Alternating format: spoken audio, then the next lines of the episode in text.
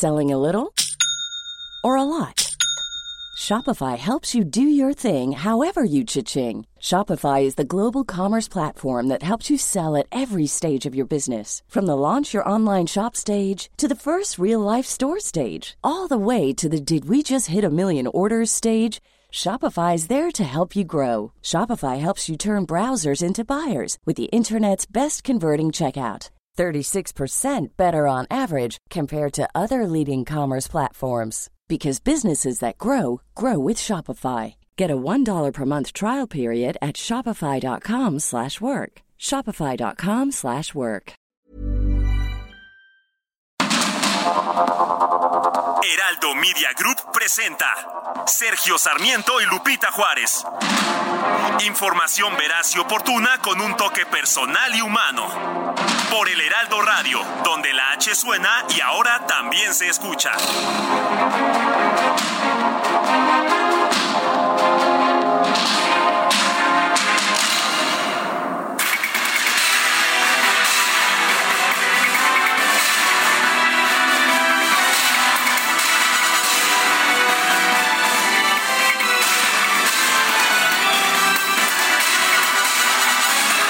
Son las 7 de la mañana en puntísimo de este martes 14 de febrero de 2023. Sí, 14 de febrero, día de San Valentín.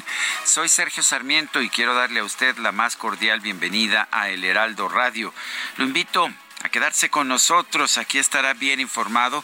También podrá pasar un rato agradable. Nos gusta darle a usted el lado amable de la noticia, siempre y cuando la noticia lo permita, que no es siempre el caso, pero en muchas ocasiones sí lo podemos hacer con bastante tranquilidad. Mi queridísima Guadalupe Juárez.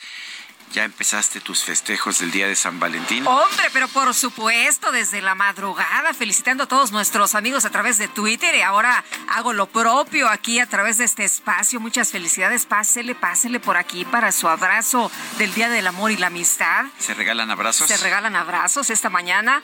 Así que, bueno, para todos, que tengan un extraordinario 14 de febrero de este 2023. Así como dicen, Love is in the air. Love is in the air. Bueno, y si Love is in the air, felicidades a mis padres, ambos ya fallecidos, Violeta y Antonio, que se casaron un 14 de febrero en 1952. ¿Ah, Simple sí? y sencillamente. Hombre, qué amorosos y 1952. qué románticos. Fíjate que yo me quería casar un 14 de febrero, mi querido Sí, Sergio. y no había lugar. Este, no, fíjate que nos teníamos, era cuando decidimos, eh, caía en, en, este, en lunes, entonces tuvimos que eh, casarnos un 12 de febrero. Ah. Así que, bueno, pues este... O sea que viene a ser más o menos. Más o menos. Más o menos lo mismo. O sea que feliz aniversario. Muchísimas gracias, mi querido bueno, muy bien, mi querido Dun, feliz aniversario. ¿Qué tal? Bueno, te acaba cuando te conocí, te acababas de, De, cas- de matrimonial, sí. Bueno, pues eh, se va se va acumulando el tiempo y afortunadamente, afortunadamente con mucho amor. Siete con tres, vamos a un resumen de la información más importante. El presidente López Obrador publicó un decreto sobre maíz transgénico que sustituye el de apenas diciembre del 2020 en el que se ordenaba eliminar el uso de este tipo de grano a más tardar el 31 de enero de 2024. El nuevo decreto señala que el maíz genéticamente modificado sí puede utilizarse en la alimentación de animales y en los procesos industriales para la alimentación humana. Vale la pena señalar que el 15 de febrero era el día límite para que en el proceso de negociación comercial con Estados Unidos, que protestó por esta prohibición, se presentaran las pruebas científicas para demostrar los daños a la salud que producen los transgénicos, pues no los pudieron ah, presentar. ¿Será que, eh, que pues los estudios más interesantes sobre el tema de que los transgénicos no son nocivos son de Francisco Bolívar Zapata, el ganador del premio Asturias, eh, eh, médico y científico mexicano que demostró que no son nocivos. Pues es que de vez en cuando hay que hacerle caso a los que saben, ¿no? A la ciencia, a quienes sí estudian estos temas. Y aquí lo importante es que el nuevo decreto, pues eh, sí informa que sí se puede utilizar en la alimentación de animales y los procesos industriales para la alimentación humana, mi querido Sergio, porque imagínate nada más qué broncón se nos venía encima. Eh, bueno, pero hay un pero. El decreto señala que las dependencias de la Administración Pública Federal van a realizar las acciones conducentes para llevar a cabo la, la, sustitución gradual del maíz genéticamente modificado para la alimentación animal y de uso industrial para la alimentación humana. Por otro lado, este nuevo decreto amplía hasta el 30 de marzo de 2024 el plazo para el desarrollo y escalamiento de acciones que lleven a eliminar el uso del glifosato, el herbicida más empleado en todo el mundo en nuestro país. No quitan el dedo del renglón, pero pues están viéndose obligados a ampliarlo. ¿Qué es lo que dicen los agricultores? Pues que no hay herbicida con el que puedan sustituir el glifosato, excepto herbicidas que son sumamente peligrosos y que eso sí, son muy dañinos. Este lunes testificó Jesús Reinaldo Zambada García, alias el Rey Zambada, ante la Corte de Distrito Este de Brooklyn, allá en Nueva York, como parte del juicio contra el exsecretario de Seguridad Pública, Genaro García Luna. Aseguró que entregó sobornos al exfuncionario federal por 5 millones de dólares para que brindara protección al cártel de Sinaloa. Jesús Zambada también afirmó que hizo diversos pagos para que Edgar Vallardo, excomandante de la Policía Federal, ingresara a la Subprocuraduría Especializada en Investigación de Delincuencia Organizada para filtrar información al cártel de Sinaloa. Por otro lado, el rey Zambada aseguró haber pagado sobornos por 3 millones de dólares al exsecretario, eh, al ex subsecretario de Seguridad Pública del entonces Distrito Federal, Gabriel Regino durante la jefatura de gobierno de Andrés Manuel López Obrador, el ahora presidente de la República curioso como quienes decían en, redes sociales, ah, no, los testimonios eh, de García Luna son correctos y, hay que tomarlos ah, con, total confianza. En el momento en que dicen que alguien en el gobierno de López Obrador eh, también recibió ese dinero, entonces dicen que ya no son confiables.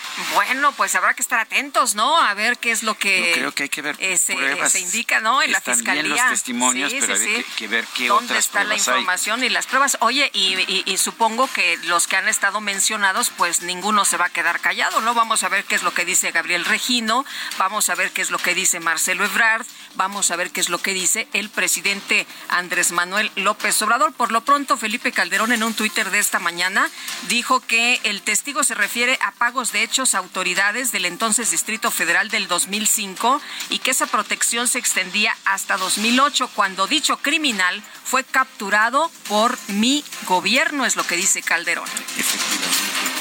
El fiscal de Tamaulipas, Irving Barrios Mojica, informó que el gobierno estatal ha presentado por lo menos tres denuncias en contra del exgobernador de la entidad, Francisco García Cabeza de Vaca, por los delitos de cohecho, desvío de dinero y uso indebido del servicio público. Bueno, la Fiscalía General de Quintana Roo reveló que el sábado pasado cuatro trabajadores de la Dirección de Cobranza y Fiscalización del Ayuntamiento de Solidaridad fueron secuestrados pero no solo eso, sino asesinados tras realizar una diligencia en un bar. La dependencia confirmó que ya fueron detenidas 10 personas por este caso. A través de redes sociales se dio a conocer que el pasado 10 de febrero fue asesinado a balazos el sacerdote Juan Angulo Fonseca en el municipio de Atotonilco, El Alto, en Jalisco. La Fiscalía General del Estado señaló que este crimen se debió a una presunta disputa familiar. Ya viene con la escopeta. Vámonos ya, vámonos ya. Vicente, Juan, vámonos ya. Juan, vámonos ya.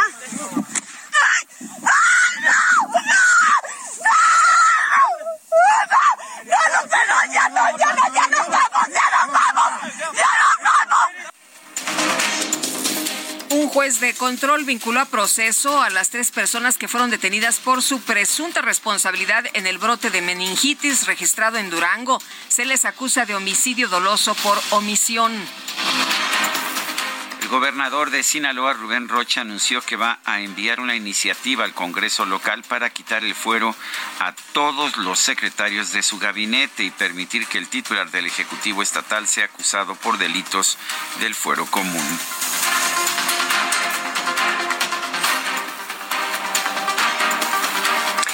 Y el secretario de Gobernación, Adán Augusto López, se reunió este lunes con el gobernador de Morelos, Cuauhtémoc Blanco, así como con distintos legisladores federales y locales para tratar temas de interés para el desarrollo del Estado. El secretario Adán Augusto López informó que también sostuvo un encuentro con el coordinador de Morena en el Senado, Ricardo Monreal, con quien revisó la agenda legislativa. El gobernador de Coahuila, Miguel Ángel Riquelme, encabezó la firma del acuerdo por la integridad electoral del Estado junto con el consejero presidente del INE, Lorenzo Córdoba, representantes del Tribunal Electoral y legisladores locales. El consejero presidente del INE, Lorenzo Córdoba, explicó que este acuerdo representa un compromiso de todas las partes involucradas para respetar las reglas del juego en las próximas elecciones de la entidad. Y estamos en la mejor disposición, señor gobernador, señor representante de los partidos, para inyectar como autoridades electorales que somos la mayor certeza a propósito de las dudas que hoy ante esa sentencia se han generado.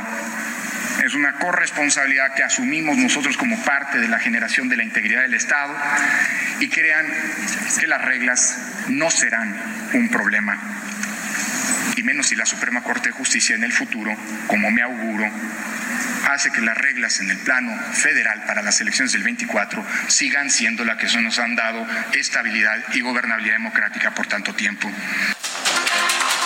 El consejero Lorenzo Córdoba expresó confianza en que la Suprema Corte de Justicia va a revertir el llamado Plan B en materia electoral todo lo que tiene que ver con el plan B, sea las reglas que ya se aprobaron, las de comunicación social y de, responsabilidades, sean las que están en, que son de inminente aprobación en los días por venir, ojalá, porque no entiendo por qué si hay un consenso, aunque sea de la mayoría, se está postergando y eso no le conviene a nadie, esas no aplican en todo caso, todo lo que fuera parte de lo de llamado plan B no aplican al Congreso, al proceso electoral de Coahuila. Aplicarán, ¿no? aplicarán cuando la, si la Corte las valida, pero yo confío en que la Corte va va a salvar el orden democrático. La senadora del PAN, Kenia López, informó que el historiador Pedro Salmerón quien fue propuesto como embajador de México en Panamá, promovió una denuncia por daño moral en contra de 26 personas que difundieron información sobre las acusaciones que enfrenta por presunto acoso sexual. Exige un pago de 12 millones de pesos. Uno de los más claros ejemplos de impunidad es Pedro Salmerón, el historiador que fue propuesto por el presidente López Obrador para ocupar la Embajada de Panamá y que fue acusado por varias alumnas de acoso sexual. Hoy, ese señor tan impresentable nos ha demandado a 29 personas, incluidas universidades, legisladores, periodistas, comunicadores y analistas políticos, por un supuesto daño moral y nos reclama la cantidad de 12 millones de pesos. Es decir, este señor quiere que sus acusaciones de acoso no solo lo dejen impune, sino lo vuelvan millonario. La verdad es que es un descarado. Un grupo de diputados locales de Morena presentó una denuncia ante la Fiscalía Especializada en Delitos Electorales en contra de la alcaldesa de Cuauhtémoc, Sandra Cuevas, por uso de programas sociales con fines electorales. La bancada del PAN en el Congreso Capitalino criticó que el Contralor General de la Ciudad de México, Juan José Serrano, haya viajado a los Estados Unidos para asistir al Super Bowl. La diputada local Frida Guillén Ortiz consideró que esta acción representa un doble discurso sobre la política de austeridad. Bueno, y a través de su cuenta de Twitter, Juan José Serrano dijo que los boletos para el Super Bowl fueron un regalo, pues qué regalazo, de un eh, familiar que vive en los Estados Unidos por su cumple. Lo curioso, es que, lo curioso es que la legislación, la ley prohíbe a los funcionarios públicos recibir regalos, aunque sean de aunque sean de familiares, ¿eh? no puedes recibir un regalo más un boleto para el Super Bowl. Eh, que, estaban, que estaban carísimos, además. Pues sí, Creo que hay un tope, de hecho. Sí, pero, pero a ver, el tope está, es un tope que creo que es como de... De tres mil pesos, ¿no? Algo así. Bueno, te aseguro que estos boletos no costaron tres mil pesos, unos boletos para el Super Bowl, dos boletos, y de hecho la declaración para zafarse de líos de este, eh, de este funcionario del gobierno de la Ciudad de México de que fueron un regalo, me parece que es una confesión de parte. Tendría ahora que ser cesado y procesado. Oye, y además él siendo contralor, pues me imagino que sabe perfectamente de qué se trata y cuáles son, las, reglas? A menos que lo hayan escogido sin tener conocimiento del tema de Contraloría, ¿no? Oye, pero la ley lo que dice es que ignorar, eh, ignorar la ley, no, te exime del castigo, no te exime de la pena. Bueno, el secretario de Relaciones Exteriores, Marcelo Ebrard, encabezó este lunes la inauguración del segundo ciclo de diálogos de paz entre el gobierno de Colombia y el Ejército de Liberación Nacional. Hoy es una fecha histórica hacia la reconciliación y la construcción de la paz en Colombia. Nos importa a todas y a todos los pueblos del mundo y muy especialmente a nosotros, el pueblo mexicano, porque Colombia es un pueblo hermano, muy cercano, histórica, cultural y políticamente. Las autoridades de los Estados Unidos informaron que este lunes se registró un tiroteo en la Universidad Estatal de Michigan, con un saldo de por lo menos tres muertos y cinco heridos. Portavoz del Ministerio de Exteriores de China aseguró que varios globos de vigilancia de los Estados Unidos han entrado en su espacio aéreo más de 10 veces desde enero del 2022. Y la Casa Blanca en esta guerra de los globitos rechazó estas acusaciones de Beijing.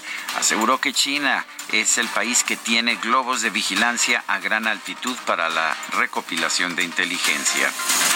El secretario general de la ONU, Antonio Guterres, confirmó que el presidente de Siria, Bashar al-Assad, ordenó abrir dos nuevos cruces fronterizos para permitir el ingreso de ayuda humanitaria y equipos de rescatistas. Y este lunes se dieron a conocer los resultados de una investigación que ordenó, eh, que ordenó a la Iglesia Católica de Portugal en 2021. Eh, más bien la investigación sobre, sobre los presuntos abusos sexuales de menores relacionados con el clero de la Iglesia Católica de Portugal. Eh, se recopiló información de por lo menos 4.815 posibles casos desde el año 1950 barbaridad. Bueno, y en información de los deportes, la directiva de Cruz Azul anunció que de acuerdo con los resultados obtenidos en los últimos encuentros, tomó la decisión de cesar al director técnico Raúl El Potro Gutiérrez.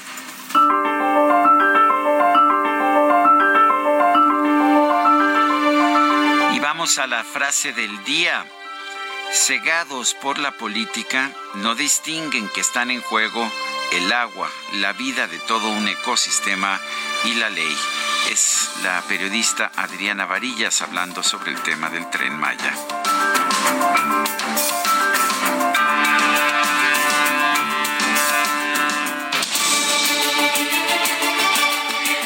Preguntas, nos gusta preguntar, ayer preguntábamos en este espacio, ¿cuál es su opinión sobre el plan B del presidente López Obrador?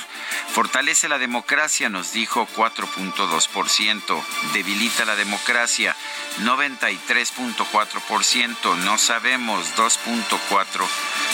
2.4%. Eh, Recibimos 5.496 participaciones. La que sigue, por favor. Claro que sí, mi querido DJ Kike. Esta mañana ya coloqué en mi cuenta personal de Twitter arroba Sergio Sarmiento la siguiente pregunta. ¿Son confiables las declaraciones de criminales convertidos en testigos protegidos? Usualmente sí, nos responde 12.7%. Usualmente no, 75.9%. ¿Quién sabe? 11.4%. En 54 minutos hemos recibido 961 votos destacadas de El Heraldo de México.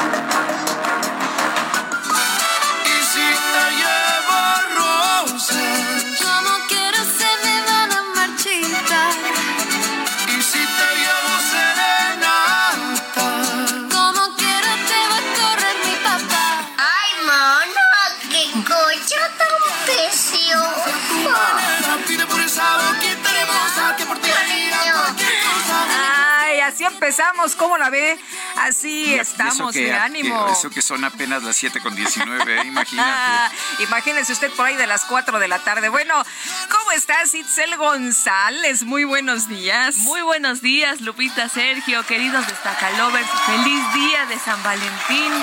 Y para, deberíamos de hacer un club de Scrooge, tipo club Sí, ¿verdad? Así, de anti-San Valentín. Sí, creo que sí, es una buena idea. Hoy es martes 14 de febrero del 2023 y antes de que se nos olvide, Sí. feliz cumpleaños a Joel Serrano de parte de su hermana Lourdes Serrano que le escribió a Lupita bien tempranito. Muy de madrugada. Muy de madrugada y, y para que no se nos olvidara el cumpleaños, hasta lo anotamos. Le pusimos su estrellita. Oye, qué bonito cumplir años hoy. Híjole, yo siento que te regalan lo mismo, ¿no? Sí. Globo de corazón, eh, tulipán, que están muy de moda. Las de mucho amor, tulipanes. Híjole, a- DJ Kike, ¿qué nos trajiste? ¿Nada? bombón con chocolate. Ay, ese me gusta. Ah, ese sí nos Ese sí nos gusta. Muy contentos esta mañana. Y las flores, Sergio, no importa. Ah, ¿no? como quiera se nos iban a Se marchitar. nos iban a marchitar. Hay, Bueno, hay mañana. hay eh, mañana. pasé, pasé, pero estaba cerrado Ah, todavía. El mercado de Jamaica estaba cerrado. Estaba ese. cerrado, no, y sobre todo el- hoy, ¿no? Un saludo a nos todos van a- oye, que nos van a decir falso. Están ahí desde las 3 de la mañana en el ahí. mercado de Jamaica. ¿no? Y, y más en estas fechas, ¿no? Están 24-7, Sí. creo que sí está pesadito. Y un saludo a todos los radioescuchas del mercado de Jamaica y todos los mercados que nos están escuchando esta mañana. Hay que trabajar, hay información, así que comenzamos con las destacadas del Heraldo de México. En primera plana, AMLO a Biden propone un trueque por el avión presidencial. El presidente mexicano ofreció a su homólogo de Estados Unidos el TP-01 que sigue a la venta a cambio de varias aeronaves para sofocar incendios. País, proceso electoral. Córdoba llama a respetar las leyes vigentes. Plan B inaplicable a comicios de Estado de México y Coahuila. Ciudad de México, Centram San Lázaro, alista apertura en julio. Tiene avance de 75%. Va a beneficiar a más de 60 mil usuarios que utilizan el servicio en esta zona. Estados, feminicidios, apoyan a huérfanos. Estados dan apoyos económicos a menores que perdieron a su madre por razones de género. Orbe, invasión, Ucrania, laboratorio de guerra, la lucha en suelo ucraniano dará la pauta sobre futuros conflictos. Una de las interrogantes es el uso más frecuente de drones debido a su bajo costo. Meta Liga MX supera millón de fans. Luego de seis fechas, el torneo Clausura 2023 arroja una mejor asistencia que la edición pasada. Finalmente, en mercados, protección al usuario, la Conducef reprueba a tres bancos. Ven incumplimiento en información en el servicio al cliente. Lupita, Sergio, amigos, hasta aquí las destacadas del Heraldo. Feliz día de San Valentín. Gracias, Itzel. Igualmente, muy buenos días. Son las 7 con 22. Ella jugó a darte lo que más querías. Yo jugué a creerte que nunca lo harías. Ella con un beso, yo con mil razones. Para estar confiando en tus explicaciones. Ella te dio algo. Mientras tú te arriesgabas, Estamos escuchando a Carol G. Carolina Giraldo Navarro, que nació en Medellín, Colombia, el 14 de febrero de 1991. Está cumpliendo 32 años. Esta cantante y compositora colombiana de reggaetón y de pop latino ha tenido un éxito extraordinario. Supongo por el apellido Carol G, que debe ser hermana de Becky G, ¿verdad? No, no, ay, nada más se rieron de mí. Sergio, Nada más se rieron de mí. Bueno, pregunto nada más. Pregunto. Pero bueno, Carol G, ¿te gusta? No, no me gusta, no la conozco bien, no, no sé. Ahorita voy a ver si me gusta o no. Bueno, la verdad es que hubo una manifestación muy cargada de pancartas encabezada por Angelina Negrete y bueno, pues aquí tenemos a Carol G. Y bueno, pues gana el que vota, ¿no? Gana el que vota y este, aunque los votos hayan sido, ay, bueno, ya no hago No, no, no, no, no, sí. Eh, todo estuvo muy bien. Este, oye, dice Chava Rock, excelente día. Me gustaría que le mandaran una felicitación a mi abuelita Esperanza García Moreno, que hoy es su cumpleaños, aunque lo celebramos el sábado, pero si nos la felicitan el día de hoy. Con muchísimo gusto. Eh, Otra vez el nombre.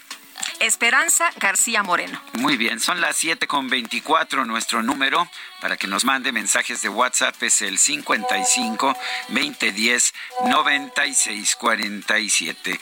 Y pues a ritmo de reggaetón, de latino pop, nos vamos a una pausa.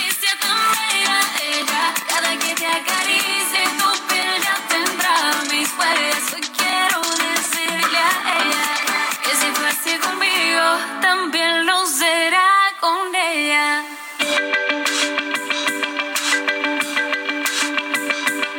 Sergio Sarmiento y Lupita Juárez quieren conocer tu opinión, tus comentarios o simplemente envía un saludo para hacer más cálida esta mañana. Envía tus mensajes al WhatsApp 55 20 10 96 47.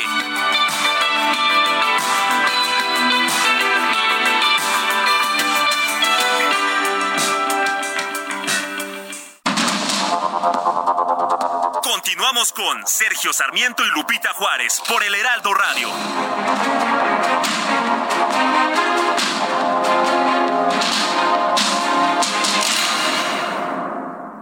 Cuando te enamoras del nuevo Fiat Pulse, el pulso de tus emociones se eleva. Estrénalo desde 354 mil pesos o tasa desde 9.75%. Conquista las calles con el SUV líder en ahorro de combustible. Fiat, sé único. Visita tu distribuidor Fiat Chrysler, CAT 30.1%, vigencia el 28 de febrero de 2023. Consulta fiat.com.mx.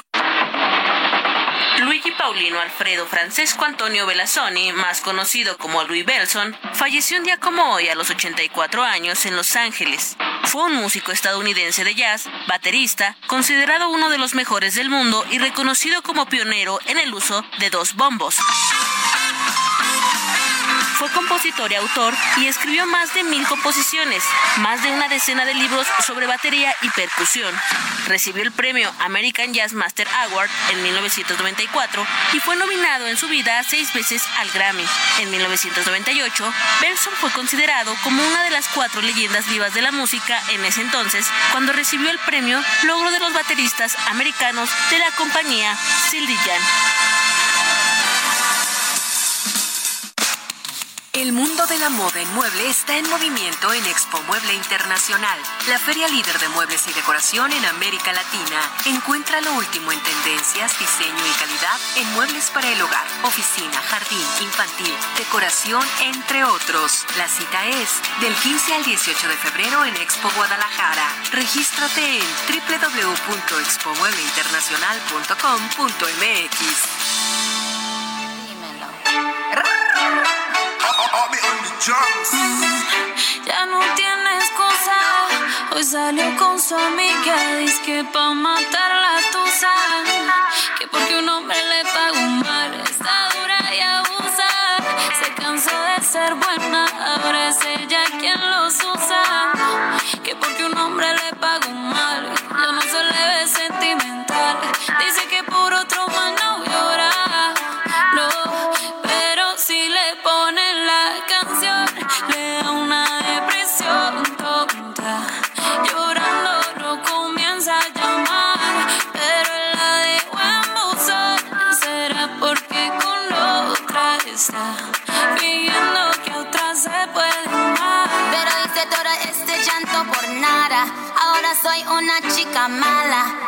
kicking and screaming a big toddler. Don't try to get your friends to come holla. Holla. Ayo, I used to lay low. Seguimos escuchando música de Carol G. Esto se llama Tusa y la acompaña Nicki Minaj, una pues rapera muy conocida ya en Estados ¿cómo no? Unidos. ¿Qué me dices que no te gustó Yo nunca la había historia? escuchado eso. Fíjate que nunca la había escuchado hasta ahorita. Había, la musiquita pues siempre es muy atractiva, ¿no? Pero este, no, no, por favor, no marquen, niñas, no. De todas maneras las van a mandar a buzón, mejor a vivir la vida, a disfrutar. Escucha la canción, le da la depresión tonta. y llorando lo comienza a llamar. No, No, por favor.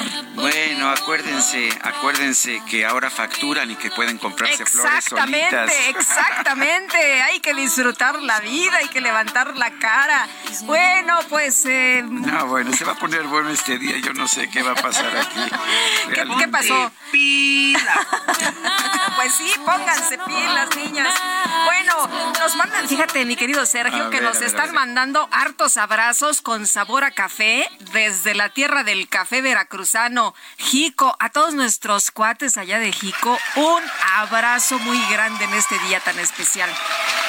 Bueno, y dice otra persona, buen día, tenemos varios días sin agua en Colonia Bosques de Aragón, municipio Nezahualcóyotl, su ayuda para difundir urge.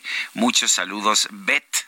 Sí, que les pongan el agua, no sean gachos, oiga, y además en este Día del Amor y la Amistad, ¿cómo, cómo va uno así sin bañarse? Por favor, esto es Colonia Bosques de Aragón, en Nesa. Amy Shehua dice un abrazo especial en este día, mis queridísimos Sergio y Lupita, un besito soplado a todo el equipo. Eh, lo que mm, vamos a aprender del juicio de García Luna es que por décadas hemos vivido en un narcoestado, todos van a salir embarrados. Saludos cariñosos en el día más cursi del año. El día más cursi del año. Bueno, pues efectivamente. Juan David, feliz 14 de febrero al admirable equipo de información del Heraldo Radio. Que la amistad y el amor se combinen con flores y chocolates. Sí, es lo que nos dice Juan David. Y a lo mejor es el día más cursi del año. Pero, ¿sabes qué? Pues un día al año se A mí me gusta, a mí me gusta. Un día al año no hace daño. bueno, pues son las 7 de la mañana con 36 minutos. Jesús, el rey Zambada, hermano de Ismael el Mayo Zambada, jefe del cártel de Sinaloa, declaró en el juicio contra Genaro García Luna, exsecretario de Seguridad, que a fines del sexenio de Vicente Fox le pagaron 5 millones de dólares a este exfuncionario. Y bueno, pues ah, eso es parte de las declaraciones que ha hecho Jesús el rey Zambada, pero vamos a hablar sobre estas declaraciones y pues las que se han venido acumulando a lo largo de las semanas de este juicio con Jorge Fernández Menéndez, periodista eh, que se ha especializado en, en cubrir el tema de seguridad desde hace muchos años. Mi querido Jorge Fernández Menéndez, gracias por conversar con nosotros. ¿Qué credibilidad le das, qué fiabilidad pueden tener estas declaraciones del rey Zambada? Sergio Lupita, muy buenos días. Buenos un placer días. estar con ustedes. Un abrazo en este día cursi, como decían, pero divertido a los dos. Pero, a ver, la, la credibilidad de, de lo del rey Zambada, yo creo que es, es tan relativa como la de los otros testigos, de los otros testigos protegidos eh, que se han presentado en este juicio. Eh, el rey Zambada fue uno de los principales eh, criminales de la banda del cártel de Sinaloa durante muchos años, hasta que fue detenido en el año 2008. Eh, a ver, el, el testimonio en sí mismo yo creo que tiene muchas debilidades porque además, como ha ocurrido en todos los casos, después de 10 días de alegatos y cerca de 25 testigos, no se ha presentado una sola prueba material. Eh, y tiene muchas debilidades hasta de forma. Vamos a comenzar por el primer tema. Dice que finalmente dice que él no entregó el dinero, sino que lo hizo un abogado, Oscar Paredes, que también está convenientemente muerto desde el, do- año 2010 y y que lo hicieron en el Champs-Élysées. Tú recordarás, Sergio, Lupito, ustedes recordarán, el Champs-Élysées en 2006 era el restaurante de moda. Pues sí, estaba de lleno de... Si querías un lugar con testigos, encontraste el mejor lugar, ¿no? Sí, claro, eh, iba todo mundo, era uno de esos restaurantes para ver y ser visto, digamos, ¿no? No solamente para encontrarse con gente. Me resulta inverosímil que ahí se vayan a encontrar un personaje ya muy conocido como García Luna con un narcotraficante. Según la Reserva Federal, no lo decimos nosotros, según dice la Reserva Federal, un millón de dólares pesa 10 kilos. Son 5 millones de dólares, estamos hablando de 50 kilos, incluso si fueron en dos entregas de 3 y 2 millones, estamos hablando de paquetes de, de 30 y 20 kilos. Llegar al, y si son billetes nuevos de 100 dólares, que tampoco es tan fácil conseguir esa cantidad en México de billetes nuevos de 100 dólares, pero llegar a, a un restaurante de estas características, a reunirte con una persona, un personaje público tan conocido, a llevarle esos paquetes hubiera eh, significado por lo menos llamar la atención de todo el restaurante, eh, mínimamente. Y ahí había de todo, incluyendo este, gente de, seguridad que cuidaba, por supuesto, custodias y demás en ese Champs-Élysées que estaba ahí sobre el paseo de la Reforma. Ese, ese elemento ya deja Mm, ya, deja dudas, ¿no? Porque aparte dice, este, era la maleta, pero aparte un maletín. De todas maneras, no te la crees. No, bueno, y aparte dicen, bueno, un bolso deportivo, bueno, eh, no me imagino sacando, eh, es muy, muy evidente, eso no sé, si se hace, no se hace así, definitivamente, lo vieron en alguna narcoserie, pero así no se hace. Eh, después, los propios testimonios, cuando uno ve cómo se desarrolla el testimonio, el personaje en realidad no es García Luna, es Edgar Vallardo, porque dice a que le daban el dinero y demás, y el que operaba, y al que llamó por, eh, al que llamó Nori cuando estaba siendo detenido del rey Zambada en octubre del 2008, al que llamó por teléfono, no era, no fue a García Luna o a otro personaje, llamó a Edgar Vallardo.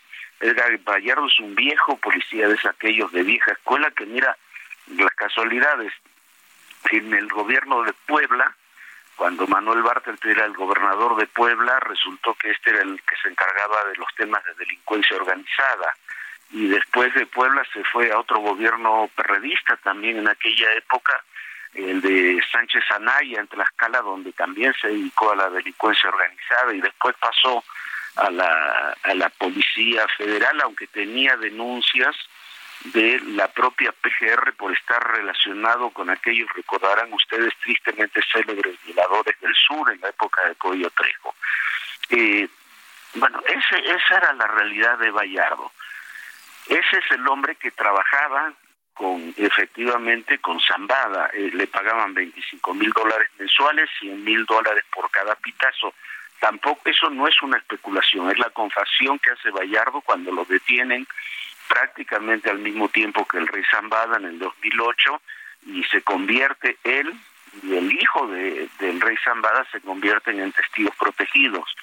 El hijo del rey Zambada se suicida en, ah, ya en noviembre del 2009 en la casa de seguridad donde estaba y, y este hombre, eh, Edgar Vallardo, que se suponía que tenía que estar en una casa de seguridad, resulta que es asesinado cuando esperaba a alguien, no se sabe a quién, en un café de la colonia del Valle.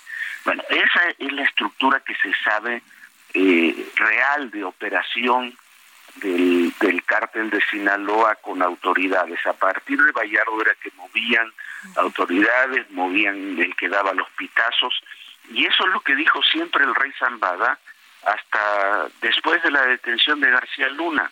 Ayer mismo en el juicio le preguntaban al rey Zambada por qué no había hablado antes de García Luna, dijo, ah, que, que, en tantas cosas se había olvidado. Me parece que hubiera que hubiera sido algo muy notable si se convirtió en testigo protegido desde el 2012 eh, para poder hablar ¿no? de esos temas. Ahora lo, interesante es que tanto, tanto el rey Zambada como Sergio Villarreal el Grande y otros de los testigos que están testificando en contra de García Luna fueron detenidos cuando García Luna era secretario de Seguridad Pública, ¿no es así? Y pues, esto por lo menos levanta la sospecha de que los testimonios pudieran ser una forma de venganza. Sí, fueron detenidos en la misma, fue, fue prácticamente en la misma fecha, fueron el, Grande, la Barbie, el Rey Zambada, son todos detenidos entre 2008 y 2009, pero no solamente detenidos entre 2008 y 2009, fueron enviados a Estados Unidos antes que concluyera el sexenio de Felipe Calderón. Si, si la idea era protegerlos de alguna forma eh, evitar que dieran su testimonio, no los envías a los Estados Unidos, ¿no? Este, se quedan en una cárcel, un poco lo que ha pasado con Caro Quintero, que nunca desde 1985 hasta ahora se fue fue decidida su extradición. Entonces, eso es lo que hace también vulnerable el, el testimonio y, y, e insistir, Sergio Lupita, en una cosa que es muy importante. No hay una prueba material. En el juicio del Chapo había, además de innumerables pruebas de todo tipo, eh, 200 horas de grabación. Eh, si se supone que estaba siendo investigado desde tantos años atrás como como han dicho algunos de los testigos, si había datos desde tantos años atrás, me imagino que por lo menos la NSA tendría que tener algún sistema de intercepción, de llamadas y eso.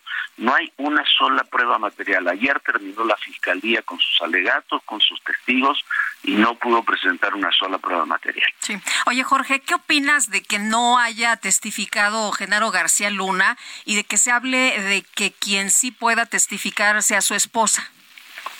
Mira, yo eh, no lo sé, pero eh, por lo que leía eh, en, la prensa, no solo no, menos en la mexicana que, que en otros lugares, eh, un poco la idea que cuando tú sientes que el juicio es favorable hacia ti, eh, no testificas porque la fiscalía también te puede interrogar, no es solamente que testificas para la defensa, sino para la fiscalía, y puedes cometer errores que te eh, hagan cometer perjurio, que se cometan un, que se cometan un delito, entonces que no es conveniente, según decían en la estrategia de los abogados. Ahora, la fiscalía sí pudo haber Luna. citado a declarar a García Luna, ¿no?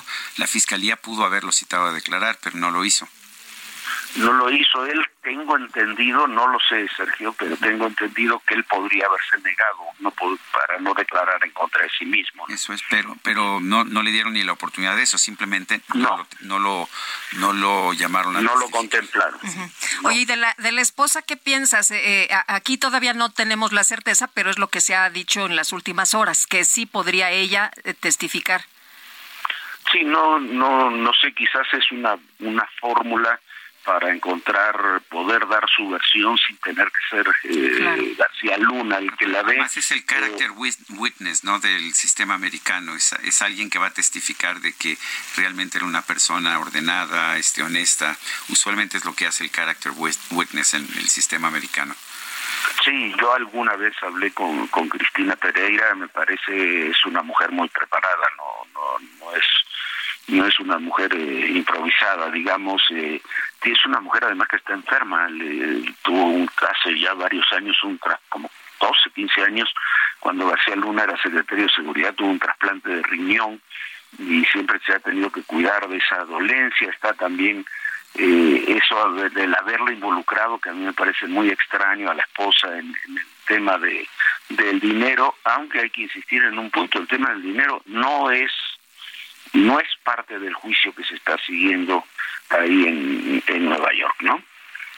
Sí. Oye, Jorge, ¿y, y cómo ves este, esta mención de, de diferentes funcionarios? Eh, estaban muy contentos cuando se mencionaban a los funcionarios de las administraciones pasadas, pero ahora ha tocado a otros, eh, o sea, que, que hay eh, todo tipo de señalamientos de todas las administraciones, de todos los partidos.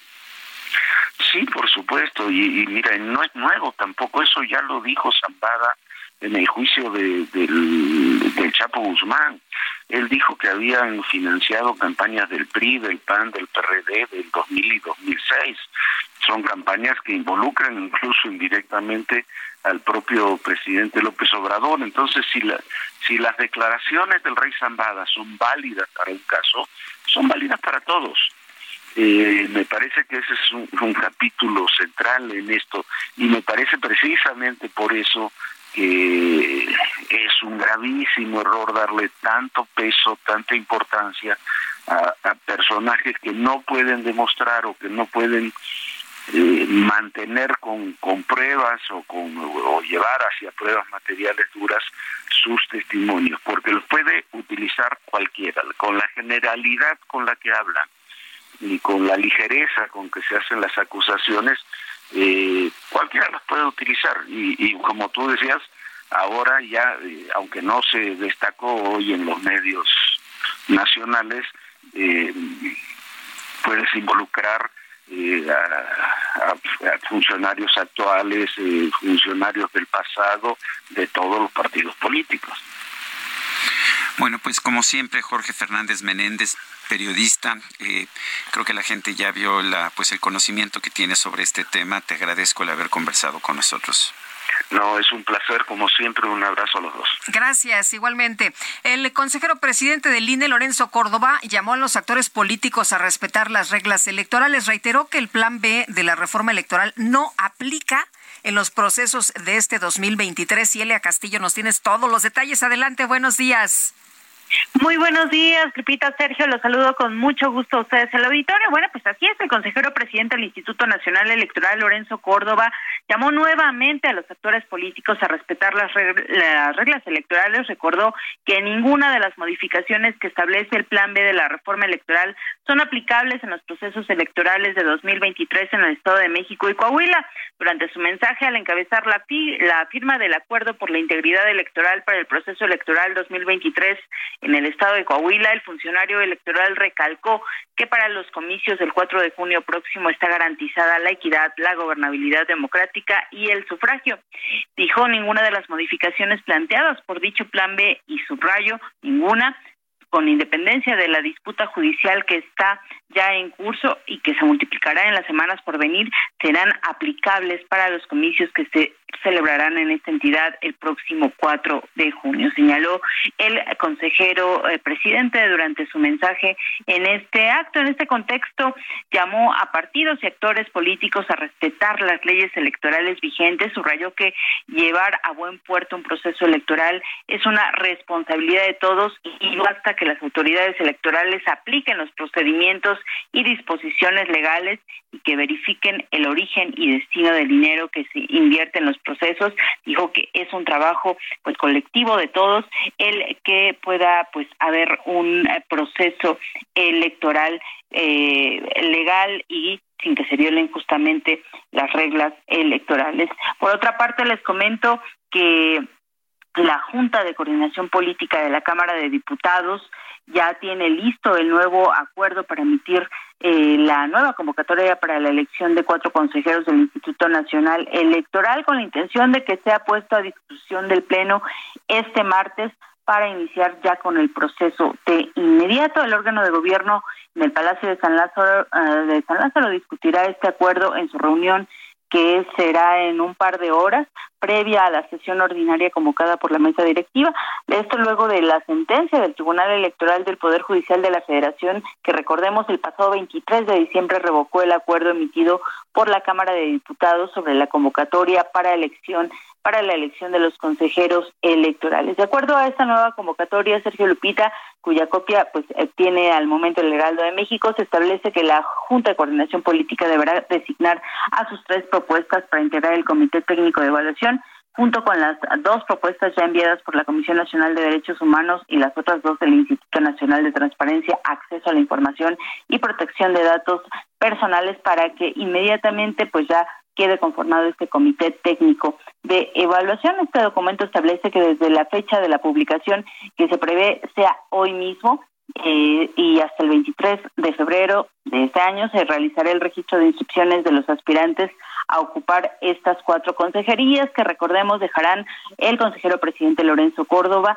y los consejeros Ciro Murayama, Adriana Favela y Roberto Ruiz el próximo 3 de abril. La evaluación de los aspirantes se realizará a partir del 24 de febrero y en tanto la remisión por parte del Comité Técnico de Evaluación de las cuatro quintetas de personas aspirantes a la a, a pues a esta consejería se entregarán a la JUCOPO el 26 de marzo. En tanto, la notificación de a la mesa directiva de las propuestas de estas personas será el 29 de marzo con la intención de que el 30 de marzo, eh, pues, eh, perdón, el 29 de marzo se realice la votación en la, el Pleno de la Cámara de Diputados. En caso de que no se logre la mayoría calificada de las dos terceras partes, sería el próximo 30 de marzo, cuando este el Pleno de la Cámara de Diputados realice la elección mediante insaculación y bueno, en caso de que tampoco se logre, sería enviado o remitida estas propuestas a, la Suprema Corte de Justicia de la Nación para que pues ellos realicen el pleno de la Suprema Corte realice la insaculación a más tardar el 3 de abril próximo. Así que ya está lista esta convocatoria que se prevé sea discutida el día de hoy en el pleno de la Cámara de Diputados. Muy bien Nelia muchas gracias. Buenos días. Muy buen día bueno, Alejandra del Moral, la precandidata del PRI al gobierno del Estado de México, ha emitido un mensaje en Twitter que dice, estoy orgullosa de ser tu hija, estoy agradecida por saber que viviste la vida como quisiste y que no dejas nada pendiente. Soy bendecida, puedo asegurar que tuve al mejor padre del mundo. Te amo, papá. Es para su padre, el doctor Ismael del Moral, que acaba de fallecer. Son las 7.54, vamos a una pausa y regresamos. Pa' que recuerdo no la atormente. Ya no le copia nada. Su ex ya no vale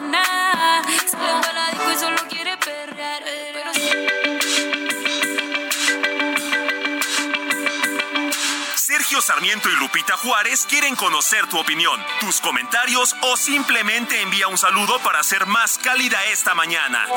Envía tus mensajes al WhatsApp 55 20 10 96 47.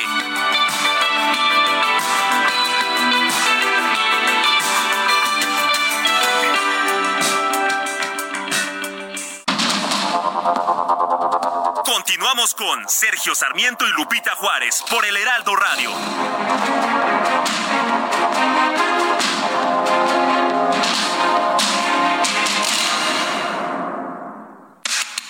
El mundo de la moda en mueble está en movimiento en Expo Mueble Internacional, la feria líder de muebles y decoración en América Latina. Encuentra lo último en tendencias, diseño y calidad en muebles para el hogar, oficina, jardín, infantil, decoración, entre otros. La cita es del 15 al 18 de febrero en Expo Guadalajara. Regístrate en www.expomuebleinternacional.com.mx.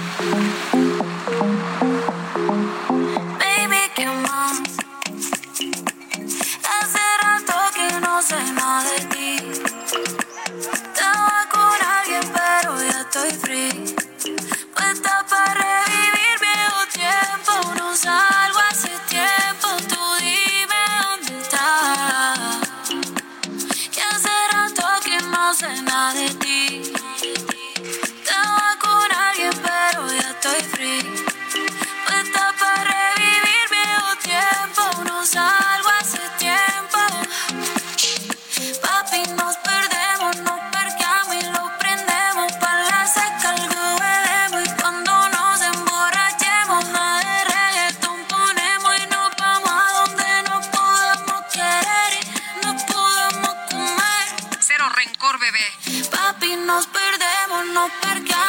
Esa voz me gusta, esa voz me gusta.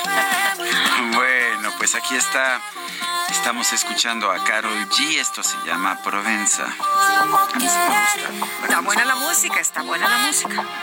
Así como para Para echar una buena bailada, ¿no? Hace rato que no sé nada de ti. Así es cuando le bailas, le baila a todo dar. Ya, sí, muy bien, muy bien. Ahí va el progreso. ¿Ya listo como para bailar estas? Todavía no, pero digamos que ya no falta mucho. Bueno, oye, y queremos enviar un saludo hasta Guadalajara a Christophe Lelarche que nos sintoniza todas las mañanas. Y bueno, pues un fuerte abrazo, qué bueno que nos escuche. Y nos dice otra persona, muy buenos días, Sergio Lupita, ¿sabías que todas las personas donde trabajan en centros de consumo, donde se permitían áreas de fumadores, consumían más de una cajetilla diaria de cigarros solo por ser fumadores pasivos? Feliz Día del Amor y la Amistad, atentamente, Guillermo. La verdad es que no lo sabía, tengo entendido que eran áreas abiertas, pero pues ese sería un buen argumento. Eh, o sea, implicaría que la prohibición no fue tan gratuita como parece, eh, pero también lo que le puedo decir es que el costo que está teniendo en los restaurantes es realmente muy alto y quizás algunas de estas personas vayan a perder su empleo. Pero bueno, eh, me parece que con argumentos como los que usted plantea, don Guillermo, pues es como se tienen que discutir las cosas. Habría que ver eh, cuál es el sustento científico para que en una zona abierta un fumador pasivo esté consumiendo una cajetilla diaria.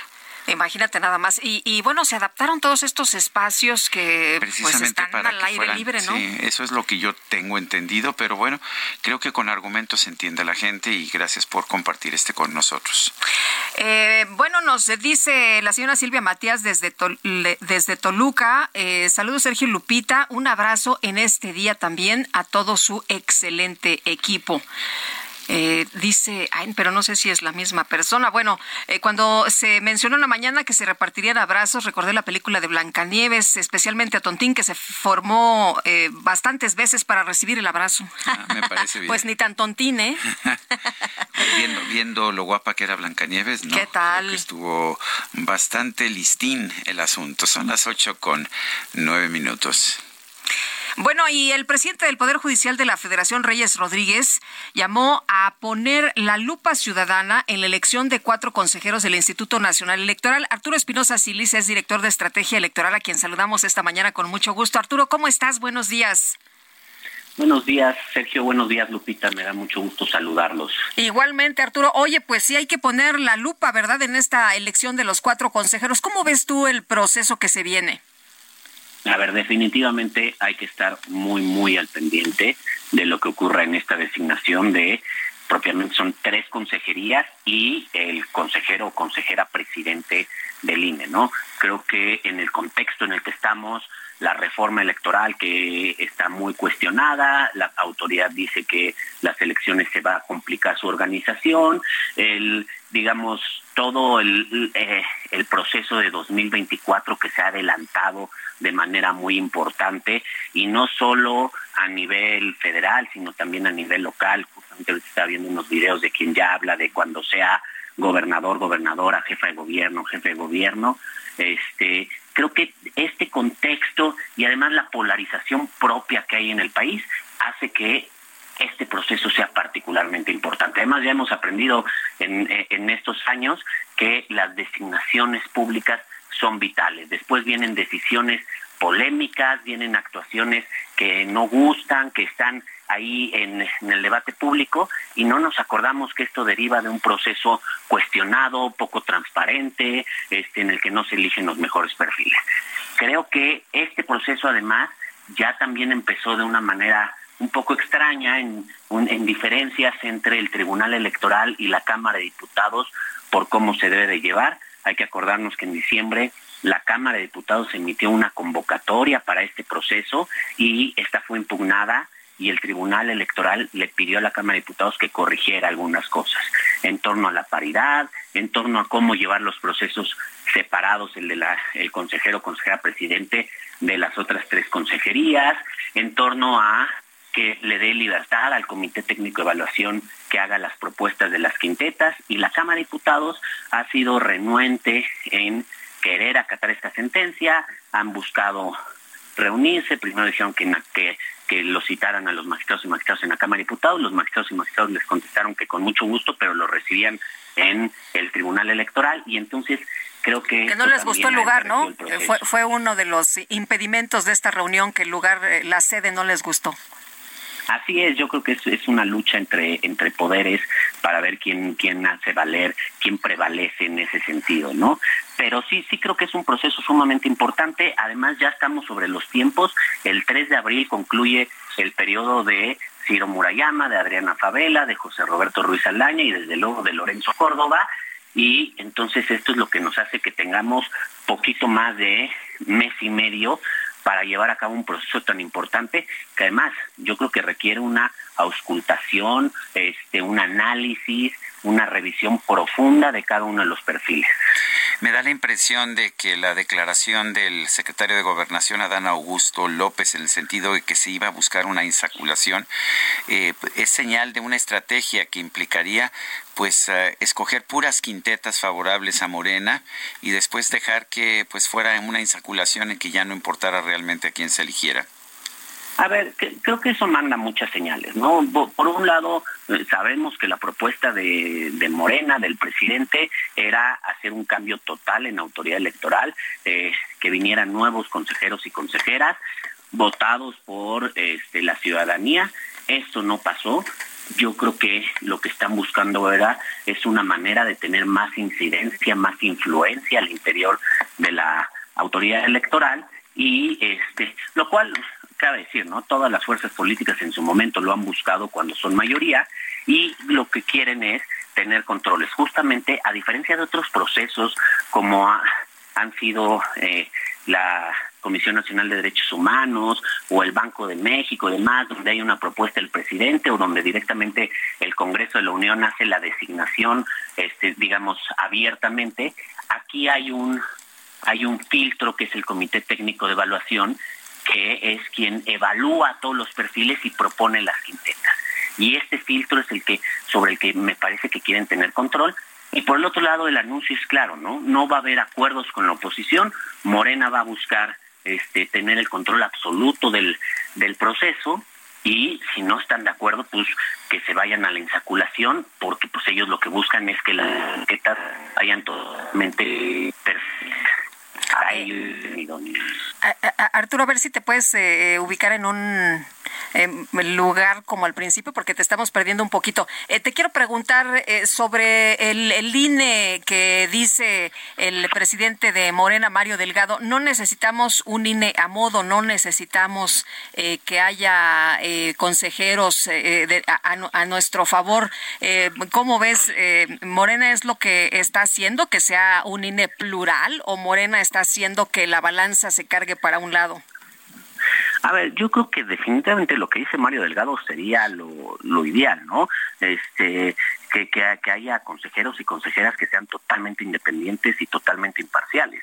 Porque si hoy en día te garantizan la independencia y la imparcialidad con quien gobierna y con quien es mayoría, el día de mañana, si este gobierno y esa mayoría cambia, esta independencia e imparcialidad va a seguir igual. ¿No? el problema que hemos tenido es que en muchas designaciones se habla de las cuotas y los cuates y el problema es que los, las cuotas y los cuates hoy en día son de uno, pero al día siguiente son del otro. Entonces, eso es lo que no entendemos. Yo creo que lo que debe de buscar Morena es eso, son perfiles que tengan la estatura, que tengan el talante, que tengan el temple para garantizar esa imparcialidad y esa, eh, esa independencia. Vamos a ver si realmente eso se lleva a cabo en el proceso, porque definitivamente no, no debemos de optar por una autoridad electoral parcial o una autoridad electoral que tenga afinidades quienes la conducen, los consejeros y consejeras, con un partido o con otro, o que mucho menos que sean sumisas al, al gobierno o a la mayoría. Eh, una pregunta más, Arturo. Eh, ¿Qué pasa si viene el 3 de abril, se van los que todavía están, los consejeros electorales, y todavía no hay nuevos? A ver, eh, lo que pasa, bueno, primero hay que ver la convocatoria. La convocatoria la deben de emitir ya en estos días. Se rumora que hoy se junta la Junta de Coordinación Política para afinarla y ahí van a establecer los plazos. Si dentro de los plazos que ellos mismos establezcan, que desde luego tendrán que ser antes del 3 de abril, no designan la Cámara de Diputados, esto se va a la Suprema Corte, digamos, las quintetas pasan a la Suprema Corte y la Suprema Corte hace una insaculación. Literalmente una tómbola, ¿no? Saca de cada quinteta el que, el que corresponda. Ahora, ¿qué pasa si no se emite convocatoria o si el proceso se retrasa a tal grado que el Consejo General quede incompleto. Bueno, esto ya lo hemos vivido en varias ocasiones. Pasó en 2007, pasó en 2011, pasó en 2014. Lo que pasa es que, bueno, quedan los consejeros y consejeras que están actualmente. Entre ellos tendrían que designar un presidente o una presidenta interina en lo que se hace la designación. Y desde luego esto también podría llevar a la judicialización más aún de este proceso, porque esto se puede impugnar, ¿no? En su momento Jaime Cárdenas impugnó en 2011 la falta de designación y el tribunal lo ordenó designar. Entonces, creo que todavía se puede complicar más. Bueno, pues yo quiero agradecerte, Arturo Espinosa Silis, director de Estrategia Electoral, el haber conversado con nosotros. Muchísimas gracias, muy buenos días, Sergio, muy buenos días, Lupita. Muchas gracias, Arturo. Muy buenos días. Arturo Espinosa Silis es director de Estrategia Electoral. Bueno, vamos con otros temas. El presidente López Obrador publicó un nuevo decreto sobre maíz transgénico. Había publicado otro apenas en diciembre del 2029. Eh, Meneste ordenaba eliminar el uso del maíz transgénico en México a más tardar el 31 de enero.